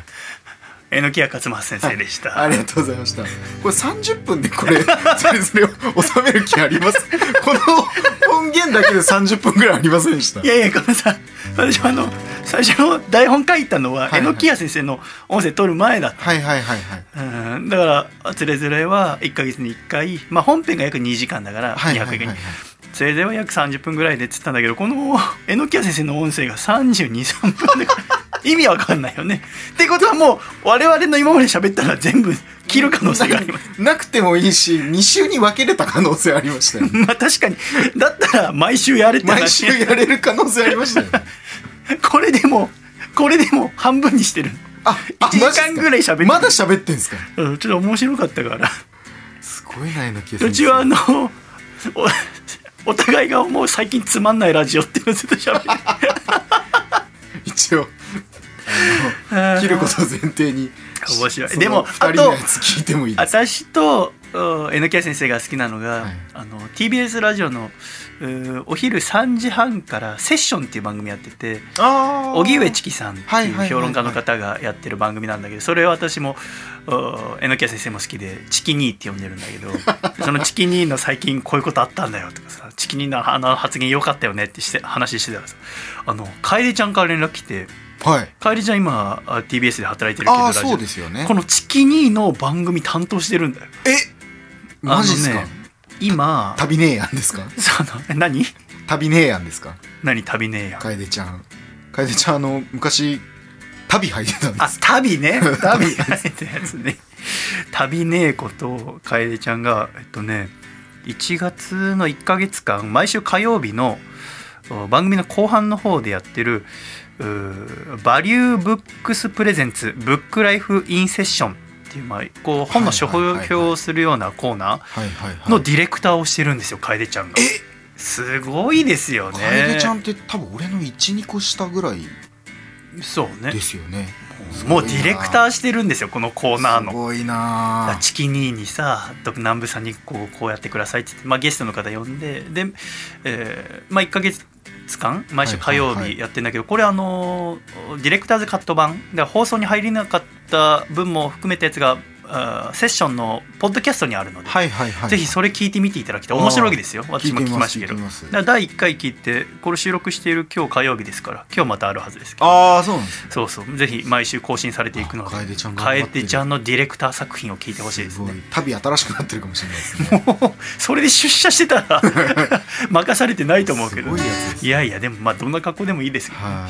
いやそうか楓ちゃんもね立派ですけども榎谷先生のお話も面白かったです ねでもよかったですね無事やっぱ子供生まれていやっねぱりすごいですね本当だよね規定列な方です ね漫画みたいな人ですよね本当だよよねいやとても素晴らしいと思うこれからもねどんどんあー榎谷先生まあお子さんも育っていければ榎谷パパも育っていくわけですからねそうですうねんなんかそれがすごくお楽しみだなと思うし作品もどういうふうに変わっていくのかな、はいはいえーで本当に先生の作品でこう子供が出てきたことってほとんどないんだけど先生の作品の全全てをちょっと読ませてもらってるわけじゃないんであれですけど、イメージとしてはヒロインがね他の 男性に取られるっていう、まあ確かにそれがすっごい毎回傷つくんですよ、あー私は全部読んでますけどまあそうですよねあれあれ傷つくんですよねあれが先生の真相心理のどっから出てくることなのかよくわかんないですけあどれ先生にとってなんかやっぱり大事な何かなんですかねそうだろうねでもねよかったよかったとはいね NK 先生お電話出てくださりありがとうございましたありがとうございましそたして楓ちゃんもこれからも頑張ってくださ頑張いってくださいということでですよ「おつれづれなるままにアコラジライフは」アコラジっ子の皆様からの普通歌などを紹介していきますけどね30分で収める気ありますこれいやぐギュッと しますギュッとギュッとしてくぜださいひあ配信されたの聞いてあ30分になってると思あすごいなうすごいでしょ先生のあそこ全部使いたいけどなあれ全部つ32分の全部使っはてい30分にします、あ俺のとこ使わないですねい、や使い ます使って30分にいいですねそうこうブラックホールのようにこうなギュッとして、なるほどなるほど、えーやります、えーたくさんねメッセージいただいたのは嬉しいよねあありがとうございます今回はあのメールくださった方にアコラジ年賀状を送るってことであこれは作ったんでこのアコラジ年賀状を全員送らせていただきますのでへえあとで狭間くんもこのうーね四つ葉の柄の年賀状ですけどこの背中のあたりにサイン書いてください全部じゃあ、あありが空というごてるざいとますころに、はいえーそれを送らせていただきますのでなるねほ、ど可愛らしいえ1通目こちら青森県、えーラジオネーム青森洋梨娘さん女性の方からいただきました細見さん狭間さんシャシャシャイシャシャシャイはいい めんどくさがるなよやいやいやいやちゃんとシャシャシャイって言えよ、いや俺すごい久々にゲストで来たんで、う一発ぐらいあのちゃんとしたベーシックなシャーイから始まらなかったなっていうのがんシャシャシャイ えーずっとラジオは聞かせてもらっていましたが初めてメールしますあありがとうございます、、えーありがとうございます毎週アコラジを楽しみにしていましたが去年の200回から201回までの間がすごく長くて、えー大変でしたなので過去の放送回を聞いて201回の配信を待っていました201回が配信された時本当に本当に嬉しかったです改めて私はアコラジが大好きなんだなと感じましたずっとずっとこれからも聞き続けますこれからも素敵なラジオを作ってくださいよろしくお願いしますといただきましたはい眩しすぎて直視できないわねすごい嬉しいですね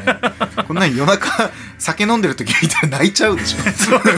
私もメール選びながらちょっとうるうるきちゃったそもんうねですねうん年賀状あげましょう年賀状を差し上げます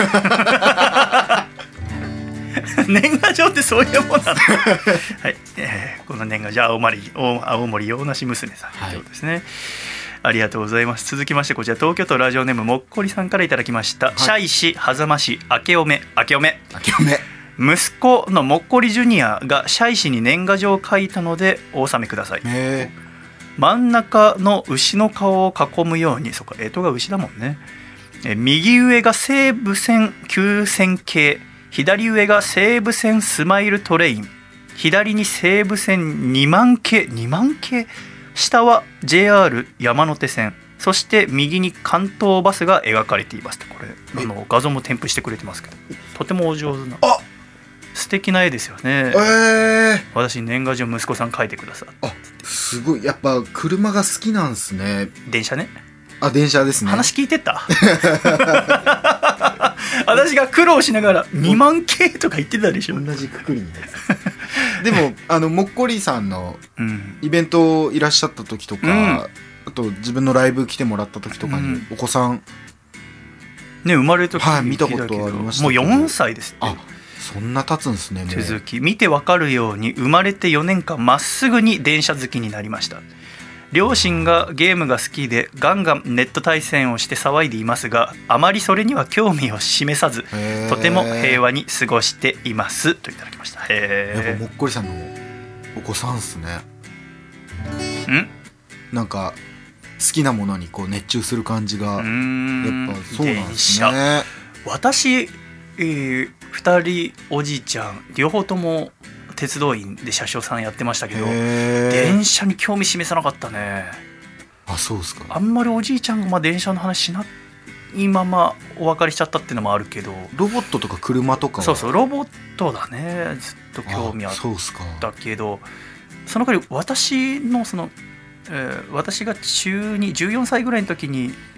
いいとこが一人生まれて、はいはい早起きって名前なんだけどその早起きが生まれてそうそうそうそうすごいよねだからはすごいね私は「早」って呼んでますけどその早起きだから私も中2だからさもう大きくなってさそこから早起き赤ちゃんで生まれてそこから、遅刻できなねい名前ですねいやだからからかわれたろうねまあそうですよねでもその早起きが電車が好きでさその正月とかあ盆とかにおばあちゃんち集まってさ、はいいはいはいろいろこう電車グッズ持っててあとプラレールで一緒に遊んだり、うんそれこそこう電車のそれ4歳とか5歳になった時図鑑全部覚えたりしてさ、へーそれ見てすごくもう天才だねってうんうん私は言ってたんだよね、はいはいそしたらもううちの母さんとかさおばあちゃんとかは子供ってこういうとこあるんだよっつって夢中になると全部覚えるんだけどなんか年取ると忘れちゃうんだよねってへーだからどんなに好きなもんでもいつか忘れちゃうんだよってだから天才天才って言ってもねこれは今だけのもんなんだよっていうわけ、うんうんうんへえと思ってたらそのまま東大にストレートで入学したんだよね、その本当に頭良かったん頭じ良ゃんかっとた思んっでてすね早起き頭良かったんだようわ早起きでっていう名前で大学東大なんですかいいじゃん別いやめちゃくちゃすごくないですかもうなんかああ絶対に日本のために何かためになるものを作ってくれるに、うんね、将来が見えてますね将来の今大学3年生かなでもそんくらいだと思うけうどわすごいやと思ってーすごいでなもあの時のやっぱ電車の覚えようとかすごかったねやっぱ好きってすごいなと思ったなうん全部覚えてってねえー PS もっこりジュニアが生まれた時受賞したアコラジ MVP のタオルをまだもらっていませんもし残っていたら送ってくださいっていただきました申し訳ない送りますねちゃんとありますね年賀状と一緒に送らせていただきますということで、えーもっこりさんには年賀状差し上げますタオルも差し上 げます、ねえー続きましてえー埼玉県ラジオネームおいちゃんさんからいただきました皆さん明けましておめでとうございます明けましておめでとうございます年明けの坊主びっくりしましたそうですねやってみたいことの中に坊主があったとのことですが日記を読んでくださったんですねシャイさんが今年やると決めていることは何ですか教えてくださいといただきましたほう同じく高知県ラジオネーム猿人間さんは細見さんの坊主頭の写真を見るたびにわあ寒そうだとついつい思ってしまいますすみません別に謝らなくて大丈夫ですけどただ実際のところはどうなのでしょうそんな知りたいかな防寒に、えー帽子などはかぶられたりしていますかといただきましたありがとうございます今日待ち合わせの時かぶってなかったですね、そうだね君になんかそのニット帽とかでからかわれるの嫌だからねいやいや俺だって聞きましたもん寒くないですかって聞いちゃいましたもん今日はあったかくないでもなんか君寒いって言ってたよねうんなんか寒いような気しますけど、ね、あ本当今日雪の予定ですからねあ夜、はいそっかあのーよく言うじゃないですか頭寒いってでもさ、はい私その短くしたことないから一回も頭が寒いと思ったことなかったけどやっぱもうはあ美容院でビャって買ってもらってはいはい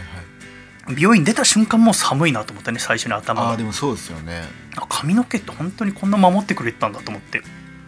これどれぐらいのペースで美容室行くんですか何があのー髪の毛刈るのはああいや私もう伸ばすつもりだけどねあそうなんですかそうあんま考えてなかあったなるほど俺昔坊主だったんで、うんまあ月に1回ぐらいうんうん1000円カット行ってやってたんですけど、うんやっぱ行って毎月こう頭触りながら自転車であであお家帰るっていうのがなんかルーティンな感じでしたもんなんかその寒さに関してはさほど問題じゃないんだけど、はいはいはいあの夏危ないなと思ったそのやけどしちゃうなと思ってあ日焼けで皮膚弱い人とかはなっちゃうかもしあれない平気ですだった俺は中学校ぐらいの時に一回ベロンベロンになったことがありあまあすけど危ないよねこでれもその後は特にあ本当頭焼けたりとかはなかったです、だね、から夏は帽子かぶってないと本当危ないなって今思ってるかなそうですなんか日焼けが気持ち悪い形で取れるんですよあーやだな頭の日焼けすんのあのーだからそのでもやっぱ寒かったからさ、はいはいはいあのーニット帽買いましたユニクロであヒートテックのやつうんやっぱあの手が寒いのと同じような感じで頭が寒いんですねあーそうですね寒いと思ってで、えー買いましたけどねあのニット帽で言うとさあのだから私ニット帽を昔持ってたけど似合わなかったっていう記憶があってはいはいはいはいでもなんで私ニット帽持ってたのかなって思い返したらあのラジオ FM 横浜だと思うんだけど高校生の時聞いてて、はいはいあの中村静香さんっていらっしゃるでしょあーグラビアアイあドルのの綺麗なはい、はい、中村静香さんってもともと美少女クラブ21っていうグループアイドルだったんだよねへえそうなんです、ね、嵐の紅紅さんとかもそこに入ったんだけど17歳ぐらいだと思うんだけど、はいはいで私同い年でさ、はいはいはいはいでクリスマスシーズンかなんかにそのネタメールを募集してたんだよなんかクリスマスのおに関するネタメール、はいはいはいそのば中村静香さんとかがやってる番組の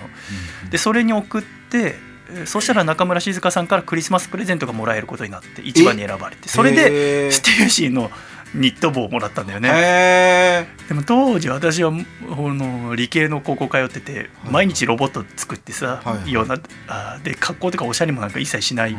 のにさ急にステューシーのニット帽を翌日学校かぶってったらさクラス中からバカにされてさ「佐藤お前なんで ニット帽かぶってんの?」ってなってでも全然いいですよだって中村静香からうんニット帽もらうことなんて一生ないっすすよごいでしょ、うん俺はあるいいなあ羨ましいなあでもねでそっから買ってなかったんだよねで今まあねあの坊主にしたらニット帽ある程度似合う感じがするんだけどあーそうですねそうそうだけどかぶってますね、うん、あのステューシーのニット帽今かぶりたいんだどこある実家かな探しましょうそれちょっと大事だもんねそれは捨てない方がいいっすよ捨ててはないと思うんだけれどもそう私にとってはすごく大切な思い出なんだ大事ですよよねだからそのニット帽をこの間寒くて買った時その思い出を思い出しましたね、いい話だなえー流行りといえばほら今我々の前にはパンがありますけどねはいこれは何パンですかこれ僕が買ってきた、えー、20パン、ああ今ですねすごく去年大ヒットしたアイドルさんですよね、紅白も出ましたしねだから今年あ今回のおメッセージテーマはあ2020年に買ったものでございますがはい狭間くんはパンを買うのが好きなんだよね企そ業うとこうコラボしたようなパン、えっ、とコンビニとかで売ってるうん、あのー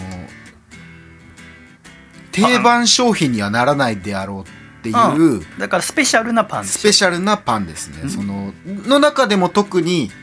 えっ、とタレントとコラボしたはあアイドパルンとがか好きでうーんで今回はこの二自由パンを買ってくれ、は私はもう意地でも二自由って言いますけどあ20パンですね二自由でしょ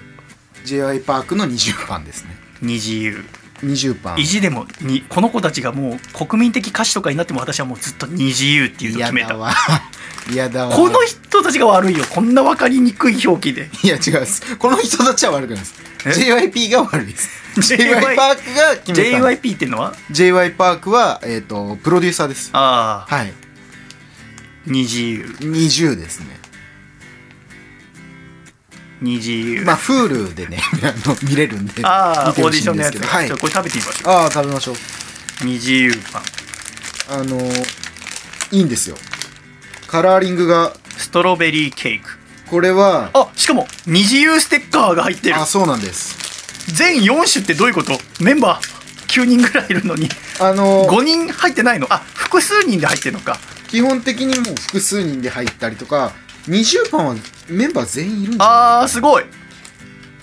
えこれが何ステッカーか二自由ステッカーそうですうわー嬉しいあローソンで売ってるんだこれロローーソンで売っソてますンとのコラボ商品あのこれもちょっと一言はいいどうでぞすかあの、はいまあローソン、へーファミリーマートセブンイレブンあるんですけど、うんえっと、ファミリーマートは例えばゴーゴーカレーとかはあ企業とコラボしがちなんですパンが、へでもえローソンはタレントとコラボしがちなんですよへータレント最近で YouTuber のパンもすげえ多くて YouTuber のパン YouTuber のパンありますよ東海オンエアとコラボしあたなんかこうパパンンとかおにぎりとかパンの YouTuber とかじゃなくてこう人気の YouTuber さんとコラボしたってことそうですそうですへえいろいろあんだなそうなんでも嬉しいなこの二自由ステッカー二重ステッカーですねこの二自由ステッカーギターの後ろに貼っと こう私ステッカーギターの後ろ貼るあいいいいんですかえ何がいいんですか 何が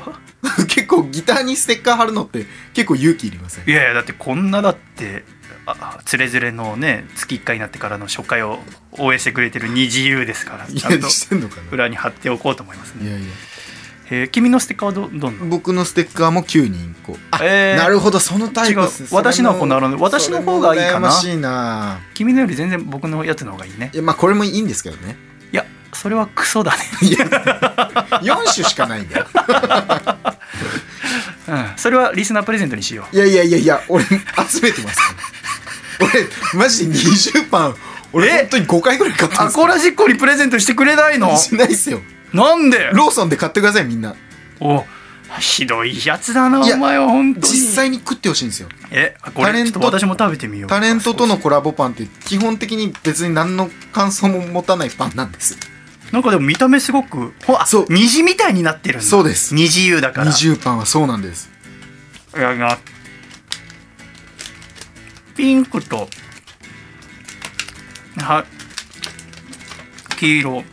のパン生地ににストロベリーのククリームいやロールケーキみたいな感じそうだでねすそうですロールケーキ販売のケーキ虹みたいにしてあでも美味しいよそうこれ女子高生とか多分女子中学生が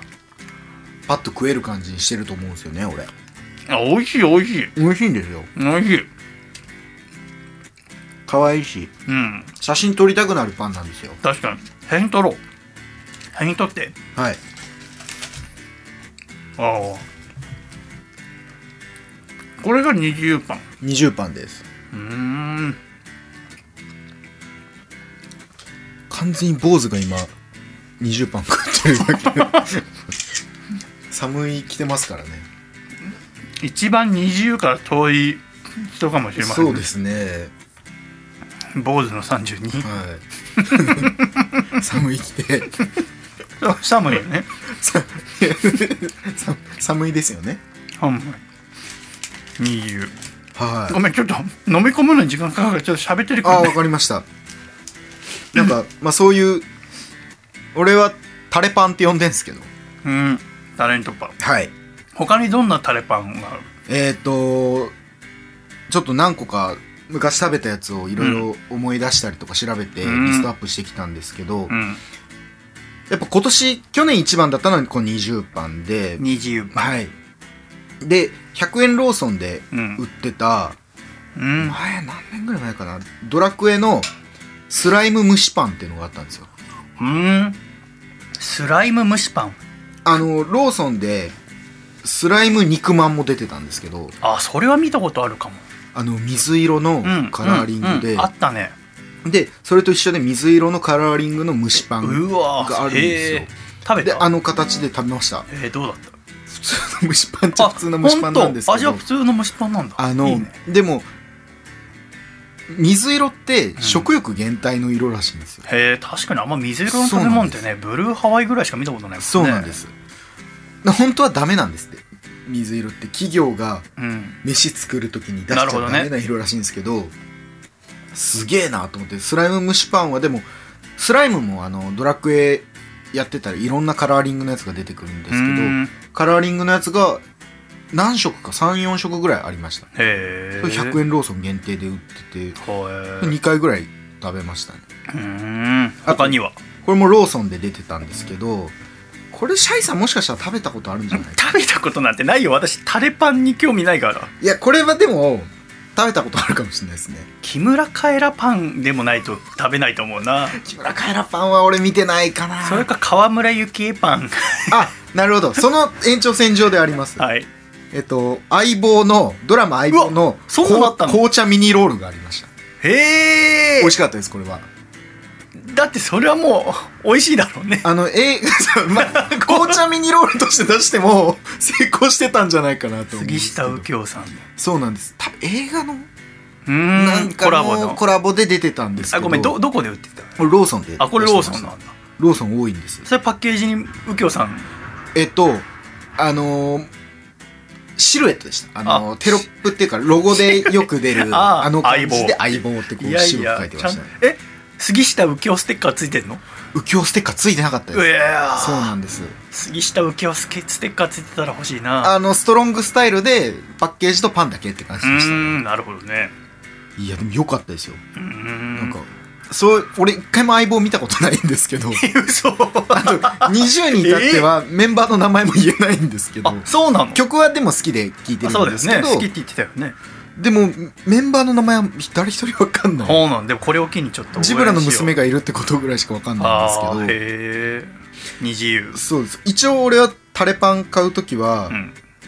基本的に自分が見たことない作品のものにしようっていうのへえそれはなんで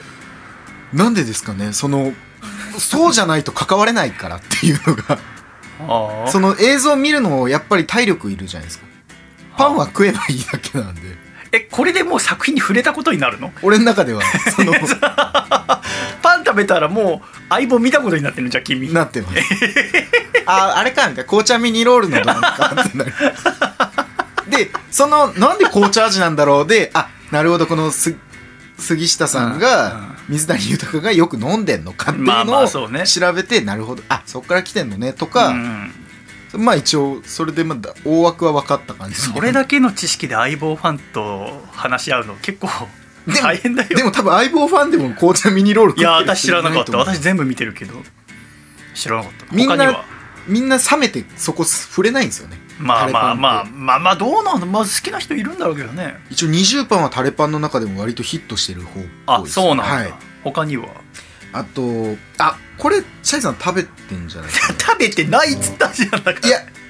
これ食べてると思いますだから私食べてるとしたら大谷翔平パンだったら食べてるかもしれないあ大谷翔平パンはあってもおかしくなさそうな感じしませんか確かにそうですねあのね野球選手系は、うんあ結構ありますけあど本当俺野球知らなくてあなるほどね野球は触れてないんですよそうかそうなんです野球を今後行ってみようと思いますそうねぜひえっ、とこれおすすめですねカメラを止めるなサラダパンですへえサラダパンっていうのがカメラを止めるなサラダパンサラダパンっていうのがまず滋賀県のああるんだパン屋さんで出してたやつでコへーッペパンに刻んだたくあんをマヨネーズで和えたやつを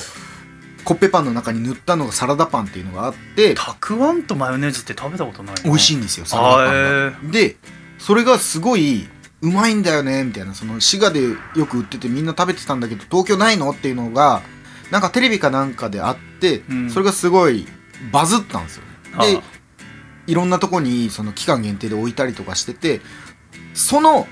レアなサラダパンをにプラスカメラを止めるなを乗っけたっていう カメラを止めるなサラダパンってだいうよね別にあったんですカメラを止めるなの中でそんなパン食べるシーンとかはなかったよねなかったです、へあえのサラダパンだけでは GO が出なかったのかなサラダパンだけで5出るはずなんですけどなんかロケ地が滋賀だったのかなんかわかんないんですけど、うーん何のコラボかわかんなかったですへえで俺はパンを一応食べたの食べましたあのカメラを止めるなを見る前に食べましたう俺ーんえカメラを止めるな見たあ見ました見あま見したのたか見まえしたパン食べたってことじゃなくてだよあのサラダパンのシーン探しまし たけど一切見つからずあーあれっつってあれみたいなあそう多分か多分今思えばなんですけど、うんパンデミックとかけてたんじゃないかなと思うんです、はあなるほどねそうですそうですでもサラダパンである必要が確かにあったのかなと思うんですけどもしかしたら何か見落としてたのかもしれないですけど、あーそうねなるほどね美味しかったですサラダパ面ン白い食べてみたいなサラダパンはあのたまにアンテナショップとか行ったら滋賀県のアンテナショップとかうん関西圏内のアンテナショップ行くとありますへえ食べてみたいなぜひ食べてほしいですあーじゃあシ探ャイしてさんみま好すきだと思うあ本当、はいじゃあ食べてみますわ他にもありますかあります何でしょうえーっとこれもこれフジパンから出てた出てるやつまだあんのかなうんすこれ多分知ってる人多いと思うんですけどこえれ前振りとかじゃなくてスペースアポロっていうパンがありましスペてースアパルなんか聞いたことある気がしまあすがのーマツコさんと有吉さんがやってる番組で、うんうん有吉さんが昔アポロっていうパンがあってっていう話をしてて広島とか、あマツコさんが言ってたのかなそのなんていうんですかねスポンジ生地のパンの中にクリームが塗ってあって、うんでクリームの中にすっごい大きめのザラメが入ってるパンがあってすっごい素朴なへえ昭和のパンがうんあってあれああいう今の菓子パンって美味しいのが増えたけどああいううんもう品のないような甘さのパンが俺好きなんだちょよ、っとねあれないかなっていうのを言ってたらで番組で広島とかいろいろ探しに行くんですけど、結局全然なくてでもこの会社が作ってたっぽいっていうところまで多分見つかって、んその後フジパンがそこに声をかけてあコラボあへえでスペースアポロっていうのが復刻みたいな復刻で出たんですそれは番組とはコラボしてる番組と一応コラボしてますそのでも有吉さんの番組そうですでもパッケージに有吉さんとかマツコさん出てなくあ当時のこうあパッケージうをん当時のこう再現したみたいな感じで出しててでで出した瞬間にもう速攻売り切れでツイッターー上とか SNS 上でそのスペースアポロあったよっていう人が食べましたっていうのを写真撮ってあげたりとかしてあそこあったんだっていうのがハッシュタグがいつの間にかつき出してうんスペースアポロチャレンジっていうのがつき出しへえてみんな探したんだみんないろんなコンビニ走り回ってここスペースアポロありましたっていうのでへすごいバズったんですえ面白いねで俺もスペースアポロチャレンジして2回スペースアポロチャレンジ成功して食べましたへえ美味しかっ美味しいですたあそうなんだそれは食べてみたいなんか自分の母ちゃんがそういう俺の母ちゃんも菓子パン好きでえよく買うんですけどああ俺の母ちゃんが好きなやつだなっていうえうんお子前供のお母さん菓子パン好きそう好だもきんななんです 食わしそうだあのううまいの見つけるの得意なんですけどでもこの中学校の俺が別に食べたくないわそんなんっていうのばっかり食べてたんですよ、うんわかるわかるあるで今食べたら「あ分かるお母さんこれ分かる」っていうあ味でスペースアポロでも人気あるんでもしかしたら探したらまだあるかあもるしれかないもしれないあーそれ食べてほしいです探してみようかなこれちょっと亜種でしたけどうんで足いあと何個か言っていいですかいですよこれはちょっと下品な君がこんなに饒舌に喋ってるの初めて聞いたからびっくりしたちょっと恥ずかしいですねこれちょっとねあのこれはこれもネットでバズった系ですねはい品がちょっとないんですけどへえ初音ミクのあ桜の形いちごクリームパンっていうのがファミマで出てましてもう一回言ってえっ、と桜の形のいちごクリームパンです桜の形の一それの何が品がないのえっ、とこうクリームをスポンジケーキでこう丸く包み込んだやつうん棒状のやつだったと思うんですけど棒状それをナイススティックみたいなナイススティックみたいな形で多分こう挟み込んでそれを6等分ぐらいにしてあ丸い形でこう輪っかに断面図がこうあーはいはいなっはているっていうのが綺麗じゃんななんですけどそのピンク色で生地も少しピンクがかってえてでクリームもピンクがかかっててでこう U の字でこう閉じられてるうんっていうのの断面図なんですけど、うんうんうんそれがえー、とインターネット上で女性器に見えるっていうので話題になったんです。であーやっぱりそのタレパン好きとしてはそのバズってる変なパンはもう二度と会えないパンは買いたいんでフあァミマに行くんですけどファミマ売ってない んですよーへ品がないからなのか分かんないですえいやそんなことない違う売り切れたんだろ普通に初音ミクのファンの方がお買いになってそうですそうです んで俺電話してえあの電話近くのファミマとかに電話して「あれあります?」ってお言った前らさ店員さんの手煩わせんなそんなことでお前あの俺近くのファミマ全部回ったけどなかったんでああすで隣町の隣町の方に電話して 「ありますよ」って言ってえ「取り置きできますか?」って言われてであできますよって言われえて、すぐ来てくれるんだっ仕たらと事思増ってやす なってそう申し訳ないなと思うんでで1個だけ買うのもあれなんでじゃあまあ2個2個3個ぐらい取り置きしといてくださいって言ったらあ「ごめんなさい1人1個なんです」ってあ言わやれっぱ人て気なんじゃんやっ1個だけだったんで、で食べてみましたけどちょっと確かに言わいないようなぱあ見た目見がた目ではあったんですねへーお味はもうすごい美味しいですああそうなんだでも誰かがでもさ作ってる途中で誰かしらは気づくじゃないそのそうですでねも言い出せなかったんだろ言いうな出せなかったんでしょうやっねぱりうーっつってすごいでも良かったでですよも結果的に売れたならまあねそうですめちゃくちゃで味はそれも美味しかったんでしょう美味しかったです美あ味しかっじゃたあでいいすやそれもヒットしてましうた、ーんでちょっと変わり種ですけど一変わ応ったのしかなかった よ 一応今までも一応これも買ってますっていうのああでどうぞえー、本当に興味がないくて辛いんですけど買わなきゃいけないという自分のルールがあって買ってたのがルールって怖いよね YouTuber チップスなんですよああれ欲しかったでも私全然いらない伊集院さんいがラジらオでんわと思いながら買ってましたあ伊集院さんもラジオで言ってましたすね、ごく良かったっつってたよいやもう苦痛でもうなんかチップスのについてる YouTuber カードがものすごくペラペラそうなんです そうなんです あのマジかこれっていうあーそそそれをちょっと原実価物見て率みどたうなってんだみたいなあでもうヒカキン出てこないんですよやっぱり伊あー集院さんも言ってましたけどーへえヒカキンとかその有名どころ出てこなくて知らない人への男ばっかりいっぱい出てくるんですでもなんかいいじゃんそのさそれ出たのきっかけで動画見てみたりとかっての面白そうだけどね、いや見るんですけど、なんかねもう 知らその俺の中ではもう外れのやつのあ感じーなでんでもチップスに選ばれるぐらいとかやっぱね有名なクリエイターさんなわけだから、そうですねまあ YouTube ねでも早くもうこっちとしてヒカはキン欲しいしヒカキン当てて終わりたいんですよへでヒカキン欲しくてもう一個始めたのがあのハローキティチョコエッグえはあも買ってましてそれは弟と一緒にチハャロレーンジしキてテたィチョコエッグはハローキティチョコエッグっていうのがあってそれも当たりはヒカキンのあうーんとコラボしたキティちゃんなんですへでえそのハローキティチョコエッグはいろんなものとコラボしたキティちゃんが出てくるんですけどデヴィ夫人とコラボしたキティちゃんとかへー X のヨシあーヨシキですかうねんヨシキとコラボしたキティちゃんとかへえいいのも結構あるんですけどやっぱ多分コラボ金がかかるんですよ。まあかかるかヨシキ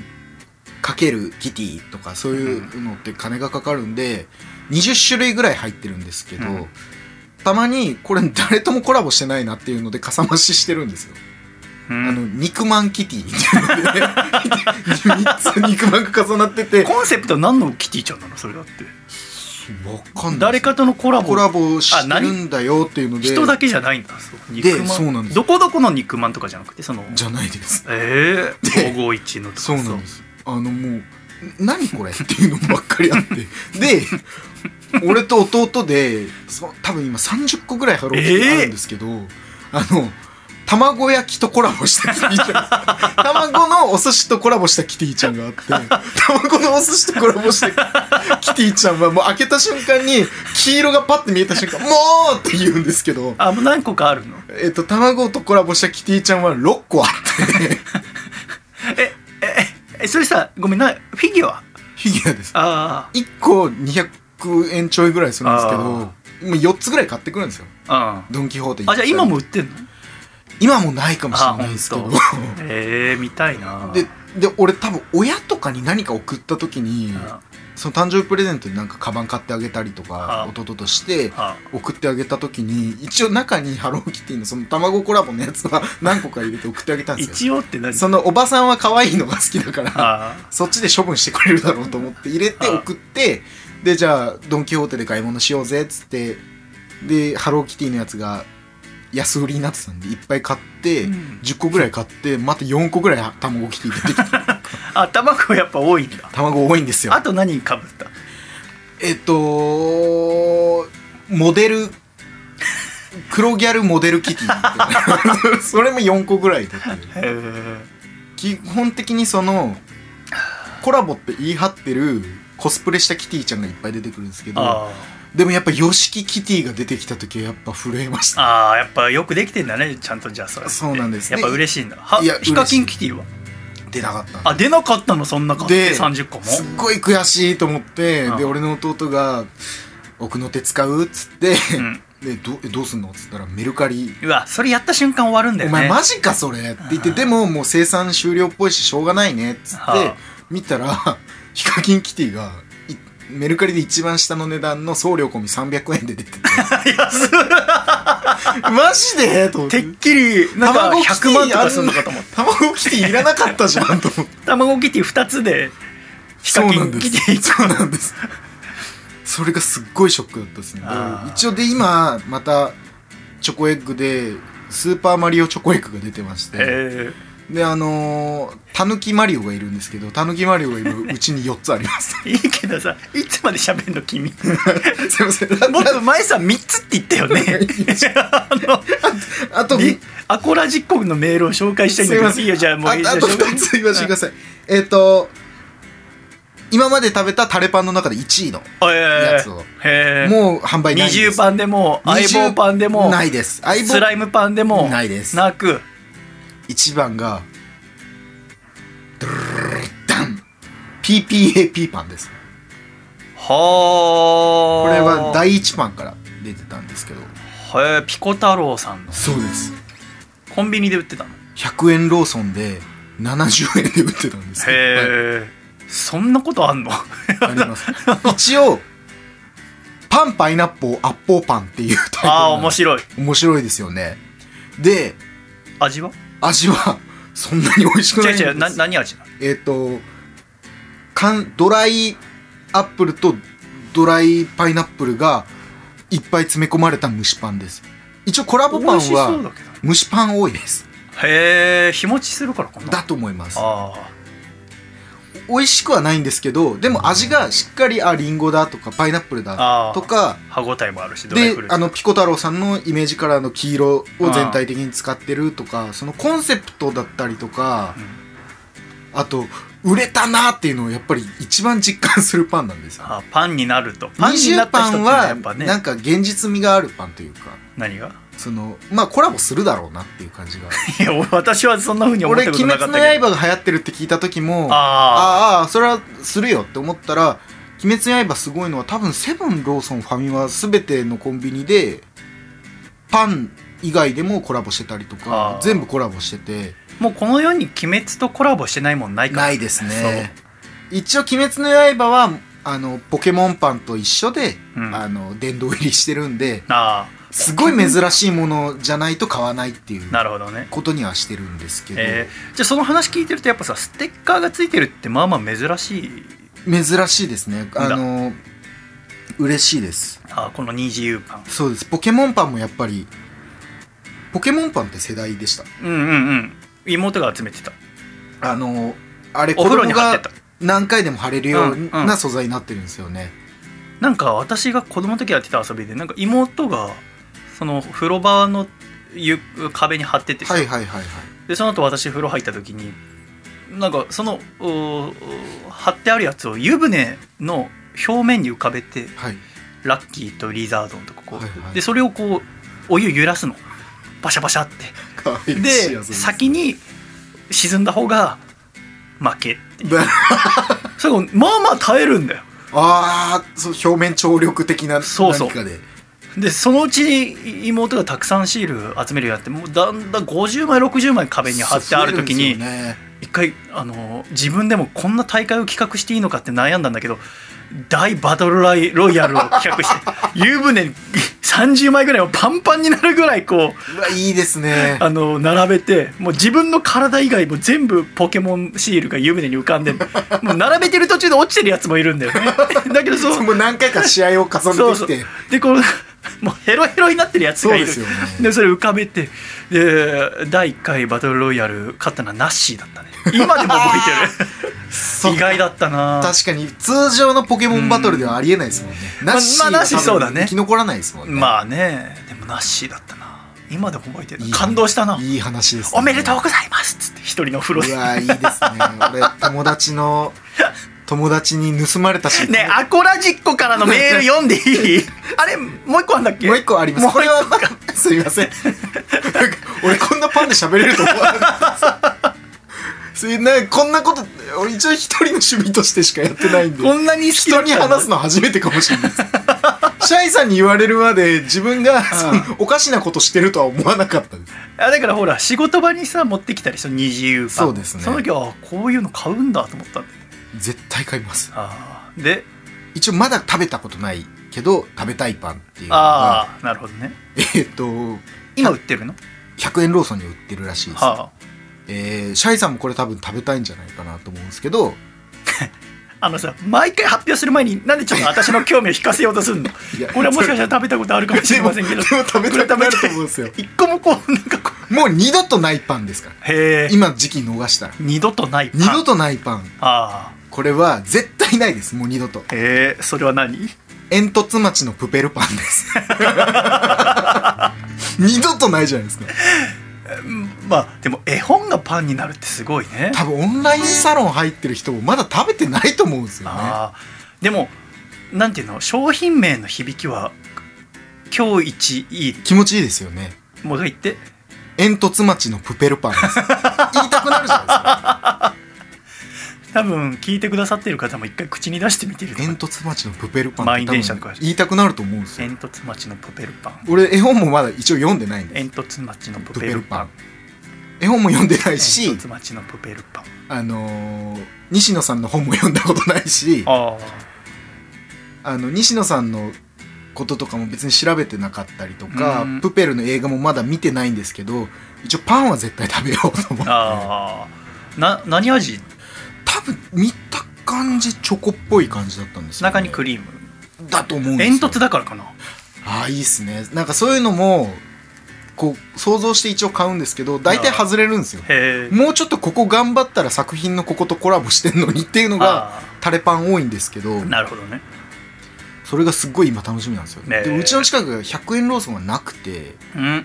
真ん中にあるよあじゃあ帰り寄ってみましょうもう一応1月うん9日から販売あそうなん開だ始されてるあはあずちょなっんとで、買ってみるかじゃあへえそうなんですそういうのを買うと次のコラボパンがうんそのお店に来やすくなるんで、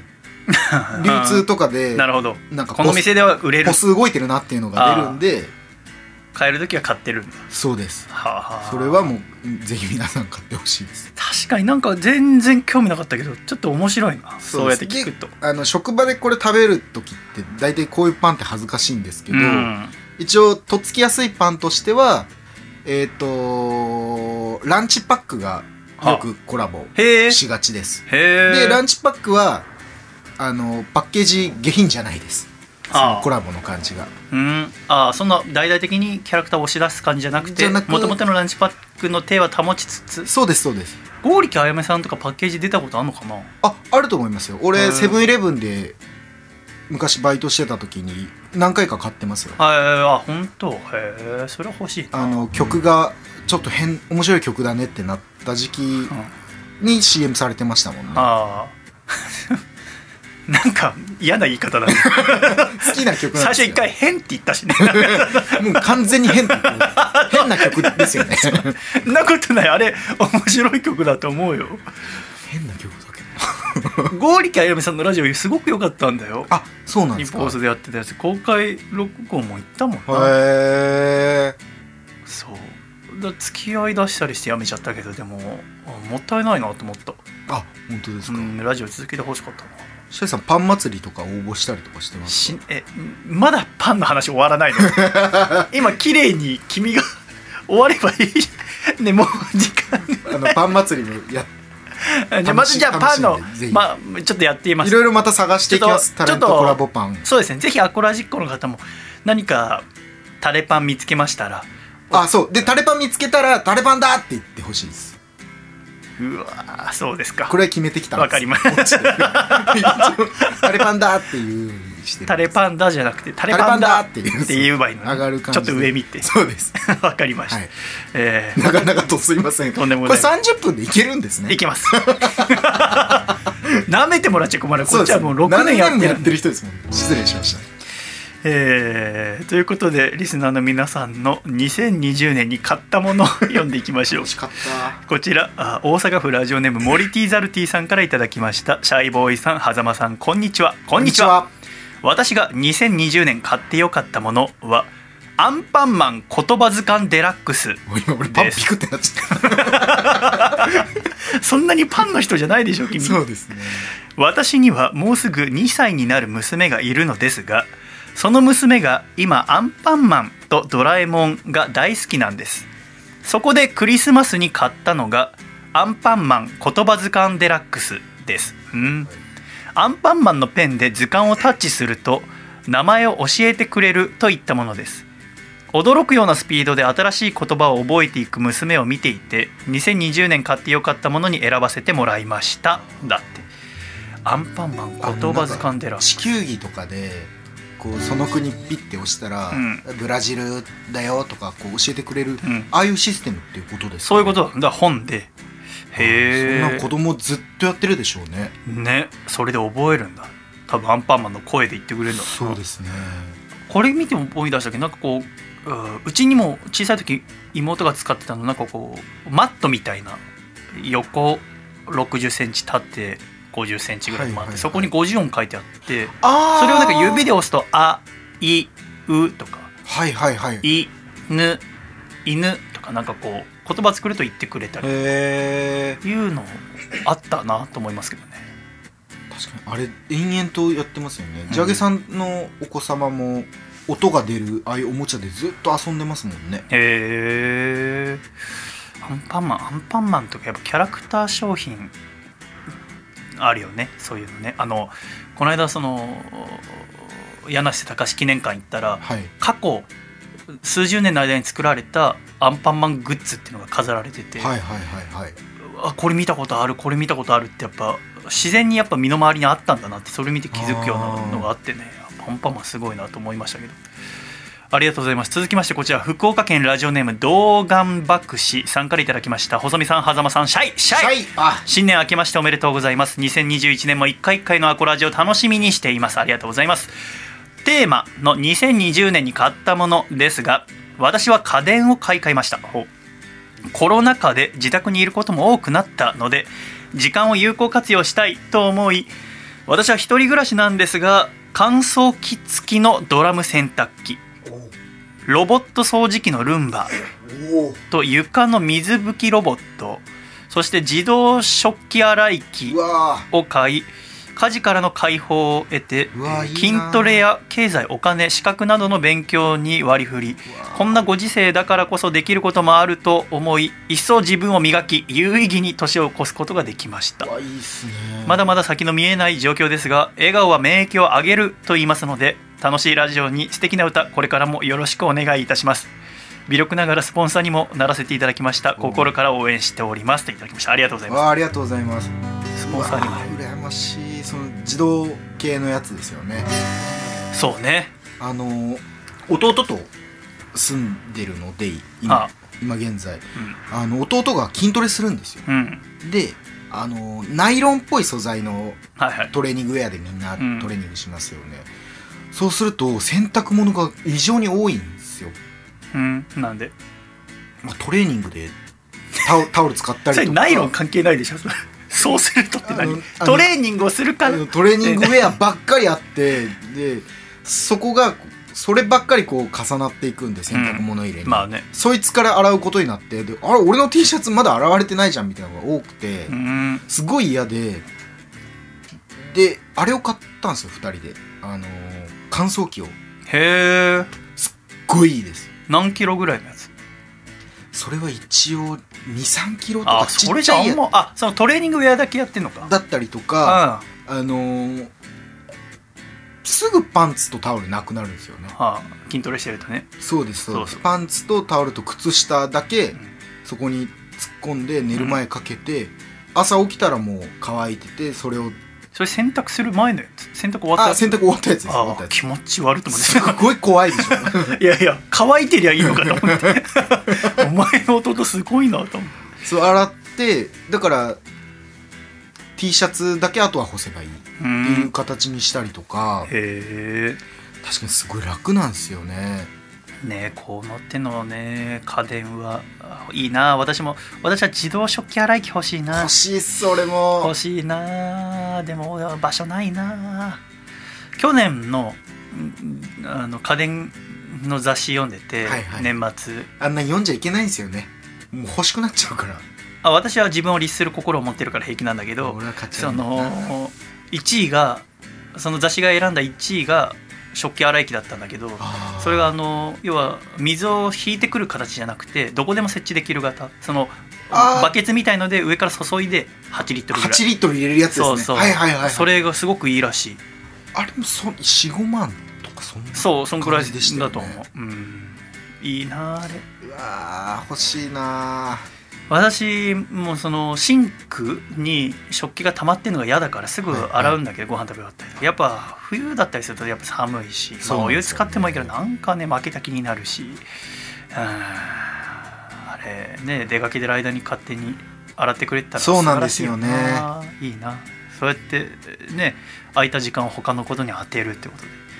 そしてスポンサーにもなっていただきありがとうございましたやいやいや次回からお名前呼ばせていただきますのでこれからもよろしくお願いいたしますお願いします続きましてこちら岐阜県ラジオネームはやっちさんからいただきました皆さんシャイシャイシャイシャイシャイシ2020年に買ったものそれは車ですううわわこれまで妻と娘の3人暮らしだったので車は一般的な普通車に乗っていたのですがーはいはい6月に双子が生まれ5人家族となりましたおめでとうございますおめでとうございますすごいな双子そんなわけでチャイルドシートを2台設置すると狭くて5人乗れないのです車にこだわりがない僕は中古の7人乗りでも買おうと考えていたある日前日深酒をしたこともありお昼の11時頃に起床したところリビングから聞こえてくる男性の声に気づきました妻のお兄さんが来たのかなと階段からこっそり覗くと妻とスーツ姿の男性がリビングで談笑していますテーブルにはカタログらしきものが多数やられましたそれは某自動車メーカーの営業さんだったのです妻は新車が欲しかったらしく僕が起きた時にはもう購入することが決まっていました、えー僕に気がついた営業さんは優しく丁寧に車の説明を始めます総額数百万超え中古車の倍の金額の見積書これでもかと付けられたオプションの数う々わ昨晩僕が飲み散らかしたビールをニコニコ片付ける妻妻に乾杯です妻の策に見事にはまった僕には乾杯です ー面白いですね私は2021年3月頃だそうです楽しみだねあーといただきましたああいいですねダジャレ言う元気があんならもう平気かなと っていうかダシャリ言わないとやってられなかっ たあそういうことかはやっちさん岐阜の方すごいえー双子生まれてたんだねすいいですねはやっちさんはうん家建てて何年前ぐらい4年前ぐらいかなに家建ててその家の表札を書いてくれってえ頼んでいただいてえーそれ書きましたねそれをなんかそのデータでお渡しそうしたらそう向こうで作ってくれる画像データ送ったらあっちでホームセンターかなんかで多分作っていてへーその完成したものを見せてもらいましたけどあ写す真ごいですねおそらくくその今あー双子が生まれて5人家族になった家の表札は私なんじゃないかなすごいそれか奥さんが気に入らなくて外してる可能性もなきにしもあらずだけ前れども日たくさん飲まして外してる可能性ありますね そうそうっていうのはありましたけどそっか車買われたんですね車か車もし買うとしたら何が欲しいとかあります車全然興味がなくてあ本当へえ一でもあのートヨタのうんでっかいやつありますよねラウンドクルーズランドクルあーーズラあンクルれはなんか見たら毎回あかっこいいなって思います、かっこいいけど都内あれで走るの大変だよこんだけ狭い道まあまあそうですけど奄ね美大島ならまだしもあそうヤンキーの先輩が4区も持ってたんですそのランクうルんあまあをだからかっこいいってイメージなのかもしれないでうんすいろいろ連れてってもらったんでああそうか私はでもなんかこうねなんかちっちゃいバスみたいなフォルクスワーゲンのあのあはいはいはい移は動いし販売車みたいなあれ乗って中でラジオ作りながらこう日本旅とかしてみたいよねいいですうねさぎ連れて さ面白そうだよね面白そうですね今ネットさえあればどこでもだってね確かにそうなんですけどで、えねー編集だってノートパソコン買えばできるでしょ確かに、面白そうだよないつかやってみたいそれもいつかやってみたいなと思まいあますけどね、昔移動ラジオ屋さんなろうかなみたいな話ラジオでされてましたもんねああそうだっけか最初のジャーゲさん家にうーん録音機材持ってってとかやってましたもんね、そうそうだから移動しながらもねまあそそのいろんな人の家で撮るのは今でもできるから、はいはいはいまあ今なかなかそのね状況が状況だからあれだけどまたあーいろんな人の家行きたいなと思いますけどねはいはいはい榎谷先生の家も行かなきゃいけませんからねやっぱりそうですねそうそうえー続きましてこちら東京都ラジオネームキーちゃんにのいちご姫さんからいただきましたシャイボーイさん狭間じつじさん明けましておめでとうございます明けましておめでとうございます今年もアコラジオ楽しみにしておりますそしてシャイボーイさんお誕生日おめでとうございますありがとうございますしっかりしてるな 2020年に買ったものそれはブルブル振動マシーンですコロナで運動不足になり太ってしまったので自宅で運動がしたいと思い購入しました購入後張り切って、えー機器をたくさん使っていたので膝を痛めてしまいそして全くしなくなり全然痩せませんでしたといただきましたうんキーちゃんにのいちご姫さんはもう今すぐ FM のラジオにメール送っても読まれますねあそうですここののメールの短さとあ簡潔そうかさそして短さ簡潔さも大事なんでテーすマねまあ私のラジオは別に何分でもうん何分でもいいってことはないんだけど30分に収めるから あのそうですねだけどこうねほ普通のラジオ番組だとこう限られた時間の中でやるけれはいどはいも、はいちゃんと起承転結テーマにのっとって、えー買ってみてできるやんなくて太んなかあのまた太っちゃったみたいなすごく綺麗な FM っぽいメールだなと思いましたけ勉ど強になねりますとても素敵ですねブルブル振動マシーンで痩せる人いるのかなあれあれってその自分が、えー、と乗るタイプと乗るタイプなんだ地面が動くタイプとあとお腹に張って震えるタイプとあいろんなブルブルがありますよねああるでも張り切って膝を痛めてしまいって書かれているってこのとはじでゃあ乗るタイプなんじゃないか乗なってる感じなんですかねやっぱ運動しかないですねロデオ、うんロデオマシーンとかも一時期流行ってましたもんね、うんうんうん乗馬みたいなやつね、あれも俺何回か友達ん家でやったことありますけど俺ちうん、ゃん友と達そのあれ持ってんの 持ってるやつがいるんですどよんな友達なのそれすごい金持ちのとこへなんかでもまあちゃんと何年も太ってる俺が乗って思ったのは、ああこれ痩せないわと思いましたけどどうなんだろうでちゃんとした乗り方で長時間やれば痩せるんじゃないあ痩んせるだんけですずっかねとあるでしょ私その大学時代家電量販店でバイトしてましたけどすごい売れてましたよやっぱね乗る人いるんだなと思いましたけどねうん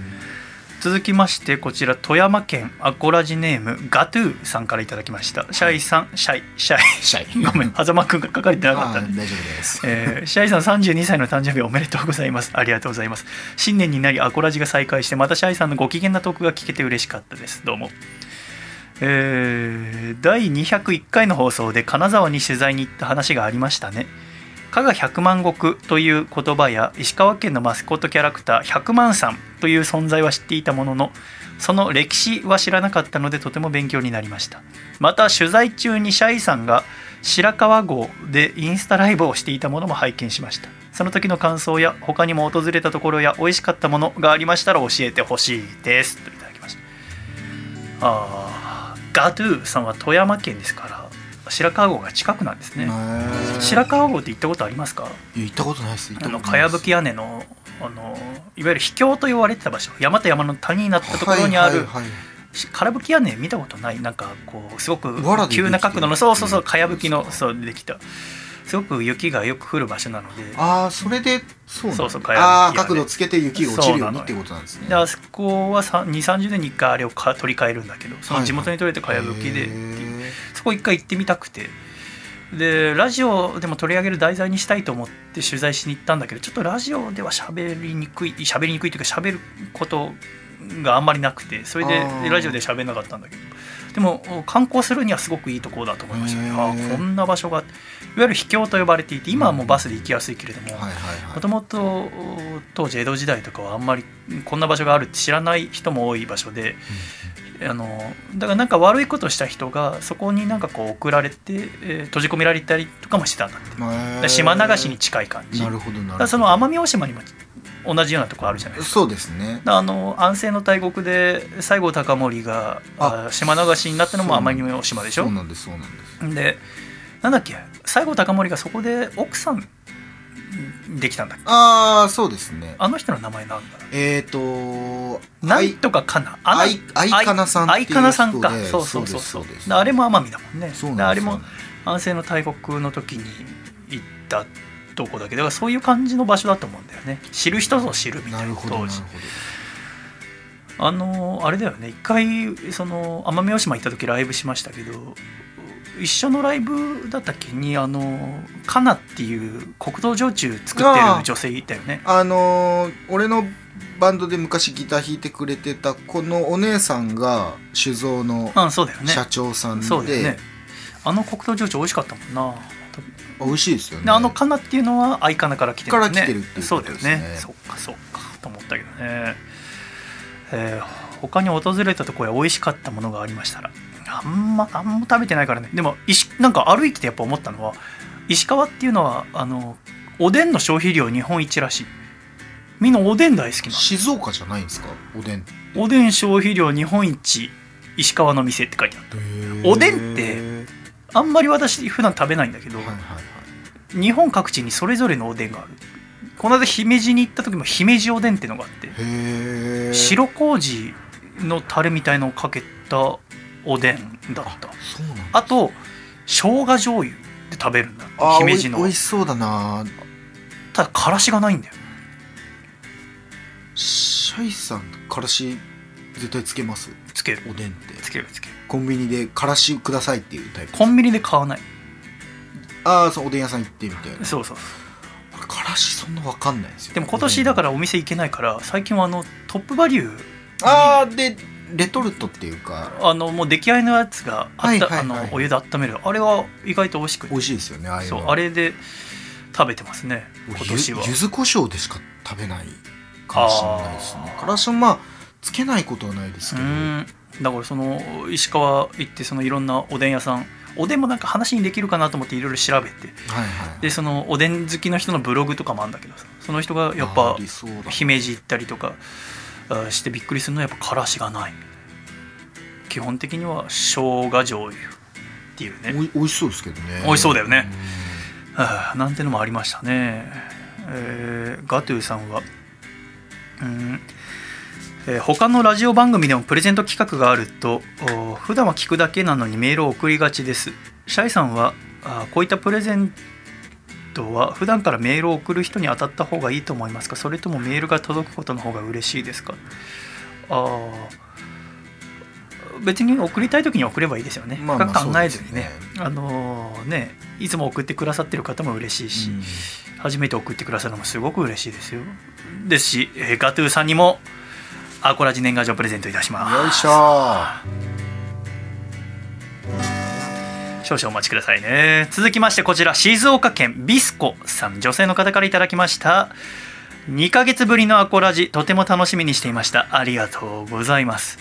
今年からは1ヶ月に1回かそれでも続けてくれるだけで嬉しいなと思っていたら「つれづれ」は15日の放送で毎月2回配信があるって知った時は思わず「やったー!」と言ってしまいま した本当に嬉しい時人は「やったー!」って言ってしまうんだな確かに言ますねと思いました確かに言う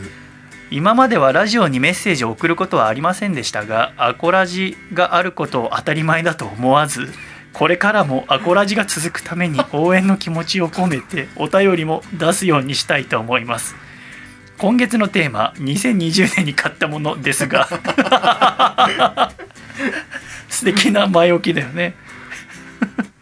私胸胸がキュンとするなこんなにまっすぐな人が聞いてくれてそるうんでだ、すねえーちゃんとしないとね本当ですね こ猪木屋先生の 部分切りましょうあそこと、あのー初音ミクのパンが女性気分っていう話があそこは絶対来てくださいえー 私が2020年に買ったものはチェキのカメラですあー数年前にミラーレスカメラを買ったのですが最近はスマホで高画質の写真が何枚でも撮れるため、うんうんうんあまり使わなくなっていましたそこで逆にレトロで味のある写真を撮れるチェキを買ってみましたチェキはフィルムが出てくるまでどんな風に撮れたかわからないため撮れた写真を見るのも楽しみの一つです時々失敗して幽霊みたいな写真が出来上がってしまうこともありますシャイさんはカメラとか興味はありますかといただきましたはあチェキチェキは私も持ってて今故障しちゃったんだけどそれまでうちにだからあー阿佐ヶ谷の家とかいる時君も撮ったあの家に来る人全員チェキ撮るっていうのやってたんだよねあ撮ってないです、ね、あ撮ってないか、はいそっ か呼んでないからかそうですびっくりしました今そうなんかでも思い出になんだよね日付空いたとこに書いといてしたのなんもね僕そんなことないですけどねそうでも、うんそうそうたくさんたくさん撮ったなでそのチェキいいなと思ってまたあいつか買おうかないいですよねチェキいいのよねアイドルの人そとうねかと対バンするとチそうよねェキ会やってて、ねいや楽しそうですよねあれ楽しそうだよねチェキなんだろうやっぱ手に取れるっていいんだよね、そうですねなんかうん自分も同じ演者だからあれかなと思ってなんかルール的におかしいのかなと思って撮ってもらったことってほとんどないですけど、あああれちょっと参加したいなってやっぱたまに思うんですよねえー、チェキねカメラカメラ私興味ありますよ私は今あの GoPro ってカメラを購入して、はいはいはいそれこそこれから1ヶ月に1回いろんな地方行った時にその場所場所を映像として残しておこうと思ってはいでその映像を使ったラジオっていうのをまた一個別に作ってみたいと思っていて、うんうんそれを今いろいろ考えているんですけどもだから今私はあのその GoPro ってカメラ必死に研究して門前仲町 GoPro つけて散歩したりしてますけどねランニングしたりとはいはかいはいはいちょっとまたそれもうん勉強ちゃんとできましたら発表していこうと思いますのでその時はぜひ聞いていただければと思いますね。続きましてこちら東京都ラジオネーム会長さんからいただきました細見さん狭間さんかっこ笠倉さんこんばんしゃいこんばんしゃいこんばんし初めてメールを送らせていただきますありがとうございます細見さんのことは相乗りを通して知ったのですがアコラジでもお話しされていたジャパンハートの医師の吉岡先生の講演会に行った時に細見さんがいらっしゃってるのを見つけ写真を撮ってもらってからより応援するようになりましたとおありがとうございますさて今週のテーマ2020年に買ったものですが僕は自分の誕生日にダンベルを買いましたおいいですね誕生日にですかうんえ自分へのプレゼントだからね僕は大学で部活動をしているのですがあチームの仲間がジムなどに行って筋トレをしているのを横目に僕はお金がかかることなどを理由にジムに行くことから逃げていましたしかし細見さんや福田さんそして竹下くんが体を鍛えているのを見て現在コロナの影響で部活も禁止されている状況なので家でもできる筋トレをしようと思いダンベルを購入しましたそれから2ヶ月ほど毎日アコラジを聞きながら筋トレに励んでいたのですが先日たまたま大学で着替えている時に友人に「あれ体大きくなった?」と聞かれましたあ嬉しいでしょうねとても嬉しくなりそれからより一層筋トレに励むようになりました今年は今まで逃げていた筋トレに向き合いたくましい体を手に入れようと思っていますいただきました素晴らしいです素晴ねらしいですねやっぱ何が素晴らしいってこのね友人だよねその筋トレってなかなかこうすぐ結果が出るもんじゃないから、本当にやっていて意味があるのかなとかあと途中でくじけてやめてしまいがちだけれどもその2ヶ月っていうちょうど効果出るか出ないかの時に友人の方がその体大きくなったって聞いてあげたってこいうの。てか気づける能力持ってる人がすそうだごいね、ちゃ素んと気敵っすよづいて、ねそして言葉にできる俺その女の人に「あその髪切った」っていうのもすっごいもう恥ずかしくてできない髪切ったは俺言わなくていいと思ってんねでもあの彼女は別あー髪切ったは言う必要ないマジっすうか、んでもその一緒に働いてる人とかが「ここね」みたいなその内側に色入れたのって言われたらあーやっぱそうだったんだって思っちゃうんですまあ気づいてほしいならねでそのだその気づいうんた方がいい人と普通にいいもういいもう統一しよう髪切ったのは触れなくて いいななんでだよその俺俺の意見全部しかよ違うのいいんだよも う自分から言ってきてくれればいい、まあ切りないですからねだって、うんなんていうのさすがにシャイさんのやつはもう触れますけどね ああれはありましたその女性の方々がいらっしゃって、うんちょっと頭触っていいですかのくだりはありましたやっぱコロナってのもあってないねそうか頭触っていいはこの間いた八百屋のおばさんだけだ なガシュガシュそうか坊主頭触りたくなるんですよね ああそうか私はなんかななんかたまにあの僕が坊主だった時代は、うんたまに飲んでたりとかすると不思議なセクシーお姉さんがだからたまに意味ありげに頭触って きてでこれどっちなんだろうって思ってもう気づいたらもうそのお姉さん帰ってるっていうのがあへーるって感じの何それやだなラッキー坊主あるんですよ ねラッキーボラーッキズー坊主ありますねいやーくそ私も時が時だったらな飲み屋回りたかったないろいコろとロ言ってナじゃなかったらラッキー坊主結構あったかもし不れ思ない議ですなねセクシーお姉さんによるラッキー坊主セクシーお姉さんはでも誰かで触りますからねああそう 何でもいいんだそうなんですよあ二頭筋発達してるでだっもていいし俺今ひげだ顎ひげ伸ばしてますけど顎ひげもセクシーお姉さんにこう 誰なのねえセクシーお姉 聞いたことないけどセクシーお姉さいろんんなとこにいますよねでもセクシーおい姉さやん俺は会った会ったことないまあ銀座歌ってる時は行ったかなセクシーお姉さんあので同級生のこと次のメールいってセクシーお姉さんの片鱗持ってる同級生とかいましたよ いいこの子は将来セクシーお姉さんになるんだろうあのボデなィってタッチすごいタイプの同級生いましたよねああそうセかクシーお姉さんになるわと思あっーてでその成人式の時会ったらやっぱりセクシーお姉さんになってたっていうのありますよあーねセクシー学生の進化系がセセクシーお姉さんんですねあーセクシー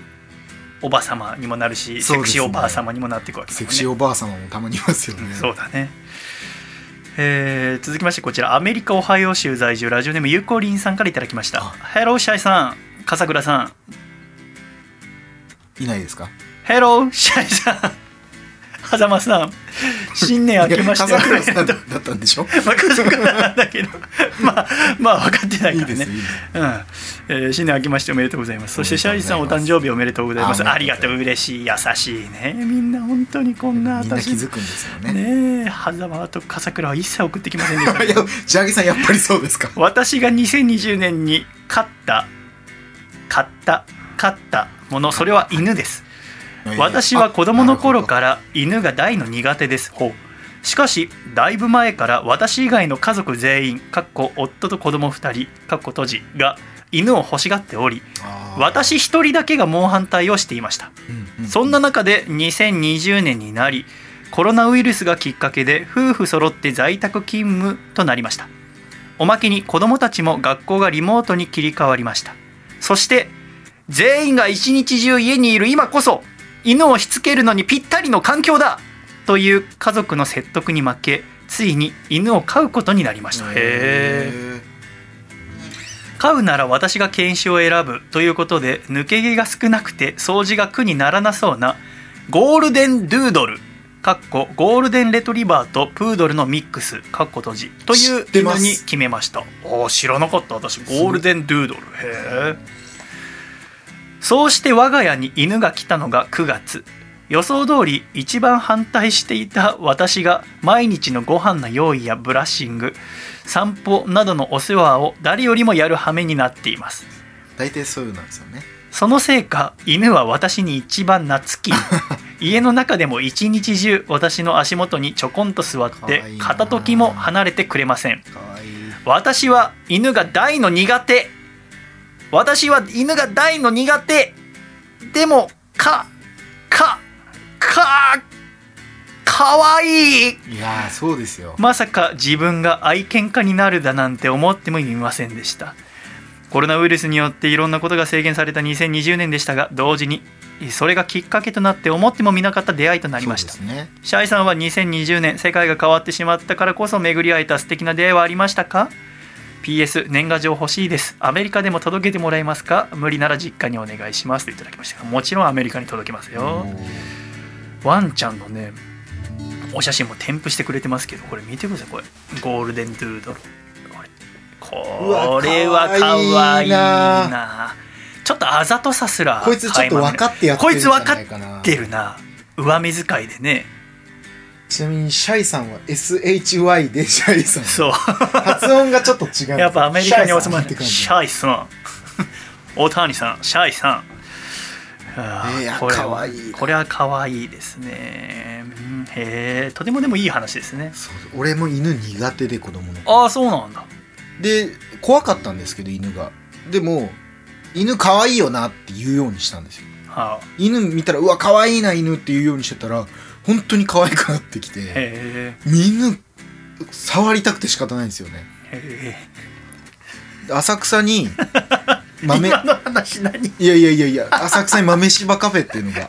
話でもなく勝ったことはないですう ねん団で団地なんでねあの豆柴カフェっていうのがあってそこに行こうと思ってるんですよ近い行けよ 全部ふわふわしたつまんない話犬いいんすよねごめんえそれはいつやりだしたのその犬かわいい中学校ぐらいですかねああじゃあ もうずっと行くチャンスあったじゃんその虫歯カフェなんてこうもうい十や分いやいやでもなんかこさうっさと行きなさいよ違うなっていう感じだったんですよあカフェにそ行くのはうなああそうなのでもう猫カフェにこの間行った時に行ってんじゃねえ かそれはもう俺の意思じゃないですあ彼女彼女の意思で行きたいからああ彼女と猫カフェ行ってんのお前はい、終わったなあのでも今まで自分がやったことない自分が嫌いだった人種のことをやろうと思ったんですよああいうとこは一人で行くからいいんだよ 一人で行ってるんかいいやまだ行ってないんだけど行ってないで私もううシャさイっぎすカフェがあそうまあお家 でねコーヒー飲んだらうさぎカフェですからねまあまあまあそうねあのねすごく巨大なウサギがいるのねウサギの種類でへーその大きなウサギを一回抱っこしてみたいっていう願望があってああそうですかそうそうだから一回そのウサギカフェ行ってみたいんだよねすいませんこんな気持ちだったんですね 分かってもらえ たわかりました 本当に気をつけますえー世界が変わってしまったからこそ巡り会えた素敵な出会い何かありましたか私これメールいただいて思ったけどやっぱ新しい出会いってこの1年何もなかったなやあっぱ全くやっぱねライブもやってないし、そうですねまあ、だからこうやってこうね初めてメールを送ってくださる方とか初めて聞いてくださる方が増えたのはもちろん出会いですけどなんかこう日常生活の中で新しい人と会ってとかっていうのは初めてかもしれない人生で確かに増えてないかそうですな、ね特には仕事うんもそうだしなそっかなんかあります新しい出会い新しい出会い新しい出会いでもがあったか去年すんごい自炊をなあ本当、してってはあの居酒屋さんとかでアルバイトした経験とかを生かしてあ、ああすやってたもんね料理を結構頑張っああいいことてやだってねみようと思ってああ君料理するもんね好きなんですよ、うんで弟も一緒に住んでたんでで弟いつもコンビニの飯買ってたんで、うん300円くれたら俺作るぞへってえ言ってそしてはざはざまイーツをやってたんですよはあうちの中でうんで300円で最初はもう300円プラスぐらいの値段でやってたんですけどこうコストコ的なところに行って冷凍のもも肉をいっぱい買ってきたりとかでコストを抑えてとか唐揚げを最初にもう作り置きして凍らしといてとかで300円からどう上がりを出すかみたいなのにシフトをでプラスそれを相手にバレずにどうできるかみたいなのをやっててそれが300円で作ってくれたらいいなね、すものすごい楽しいですよでもへえ途中から楽しいんですよああ本当もやしいっぱい買ってきて茹でてナムル作ってナムル一応何日か持つから今日明日明後日はこれで副菜いけるなとかへえそんなん考えるのが楽しいですねああそれはでもいいねそういうそうねそれはいいね料理できると同性もうまくいきやすいかもね料理作って人にがやっぱ食べて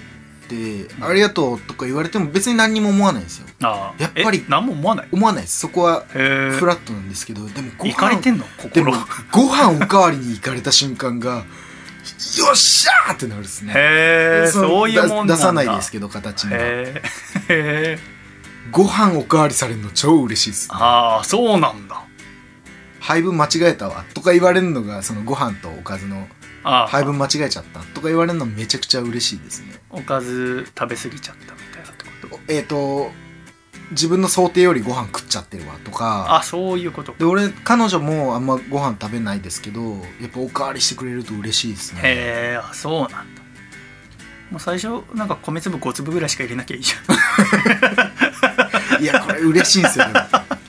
これまだないとか言われるのも嬉しいですあーおかずおかわりできないかってこそうとああそう 完全に給食のおばちゃんの心給食のおばちゃんの心であとなんかそのささみフライとかのは中にチーズ入れたりとか、あこう梅のシロップ入れたりとかしてこう揚げてこれって手作りで作れんのみたいなこと言われるのもすごい嬉しいあーです、へえあそうなんだそうなんですお母さんなんか簡単にやっでちゃ止うこまとっなんてですくれもう 虹飯の話し かしてないもっと音楽の話とかで生き生きしてよ音楽の話はそんななかった何屋さんなんですか、えー続きましてこちら、えー長野県、えーラジオネームが、ね、篠田さんですね明けましておめでとうございます明けましておめでとうございますおめでとうございますコロナ禍の中唯一明るい話題はアコラジが月1で続くことですありがとうございますこれからもお二人の楽しい絡みのトークを楽しみにしております頑張ります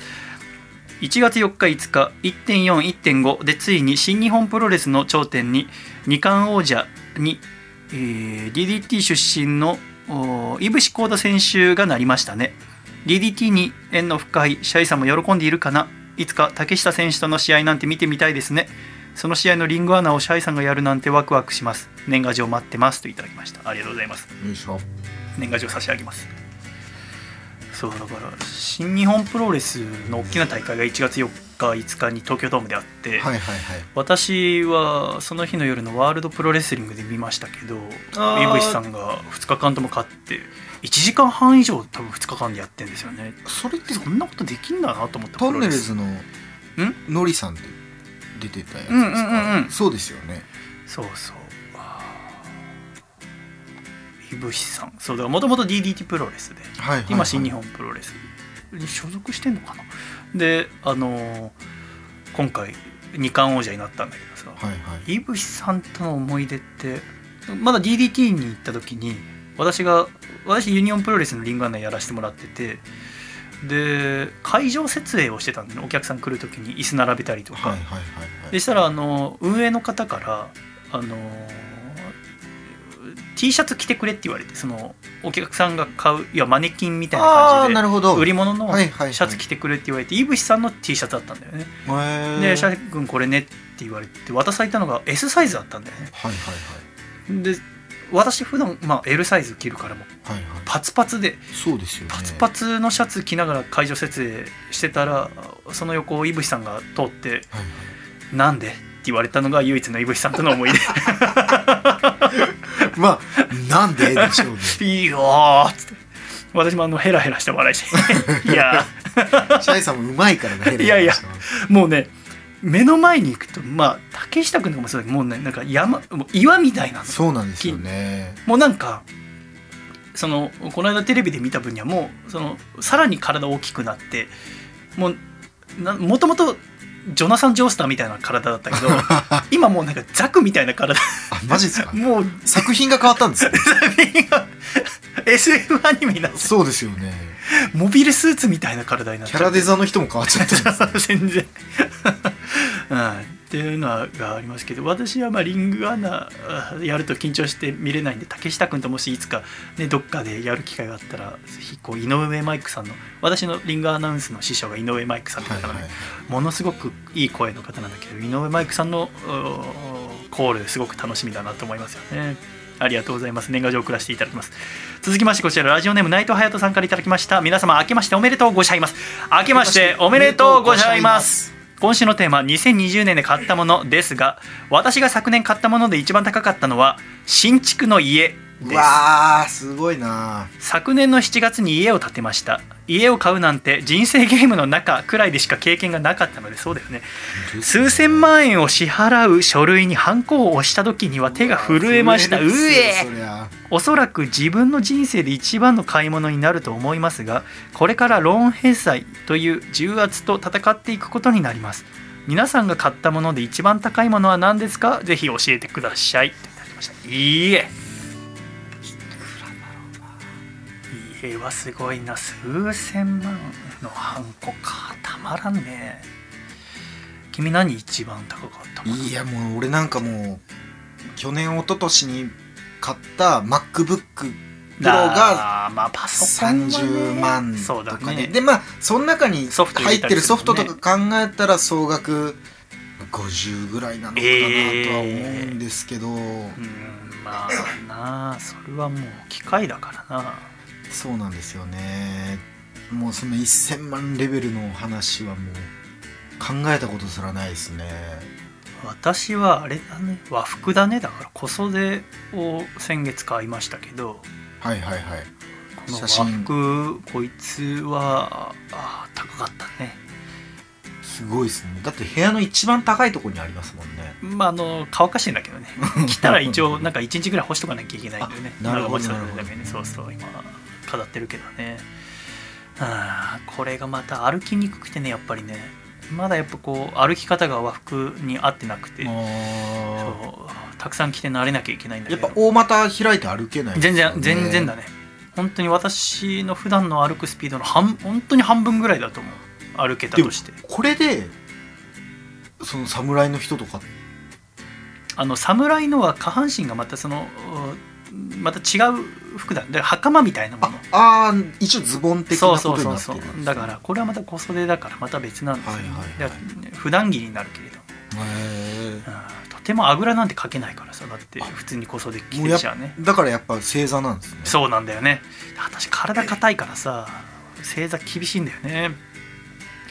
だけどもそうか家買ったんだおめでとうございますこれからも頑張ってくださいわいいなーで一生懸命、えー、ぶどうを作っていただいて毎年私に送り続けていただける と私が喜びますので本当に楽しみなんだよね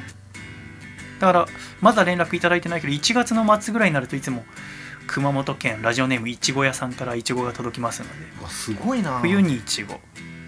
夏にマスカットやっぱ農業の方は結構聞いてるんですねそうなんだよお米作ってる方もこの間作メりッなセーがらジやっくぱれ聞くんてですねあのやはり毎日こう外に出て長い時間作業同じ作業、要はそこまでそのそうなんでてすいねうのかなあの急いだりしない作業うんがあるみたいでその時だからラジオちょうどいいみたいなはその ねお手伝いできるように頑張りますので いなんかその音楽を作り作る仕事をだったりとか音楽歌う仕事をやりたいんですけど音楽が好きなんででおこの間作ってて思ったのがラジオ聴きながらとか音楽聴きながら音楽作ることってできないなと思ってそりゃそうでなんかそれってすごいなんか自分がやりたかっえいやえっと好きなものがいやりながらできないんだと思ってだからみんそのイラストレーターの方とかがあラジオ聴きながらとか音楽聴きながうらん書きますってなんかすっねごい羨ましくてあ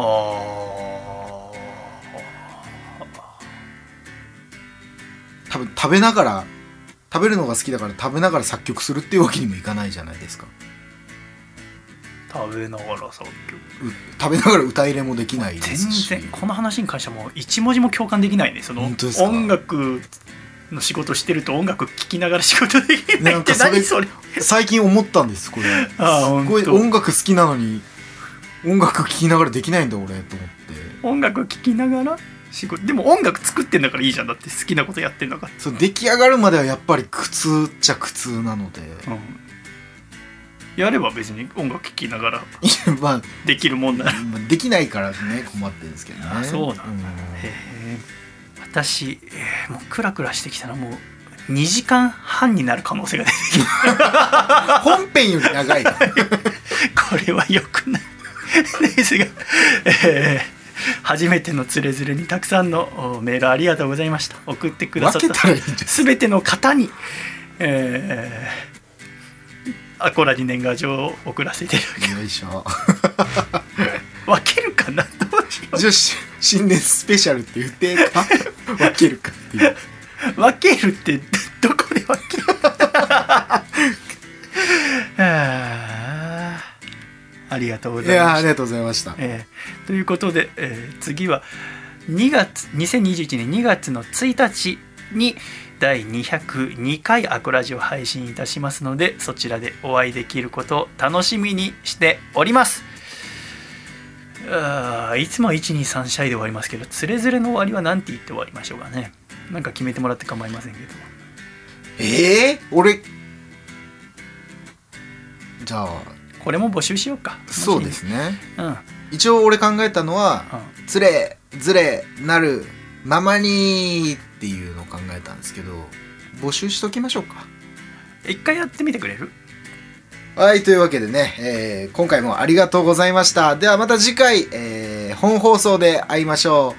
せーの「つれずれなるまま に」 123シャイのいや残さなくていいんだよ別あに本当ですか別にな 私あのリズムが好きなわけじゃないあそうなんですね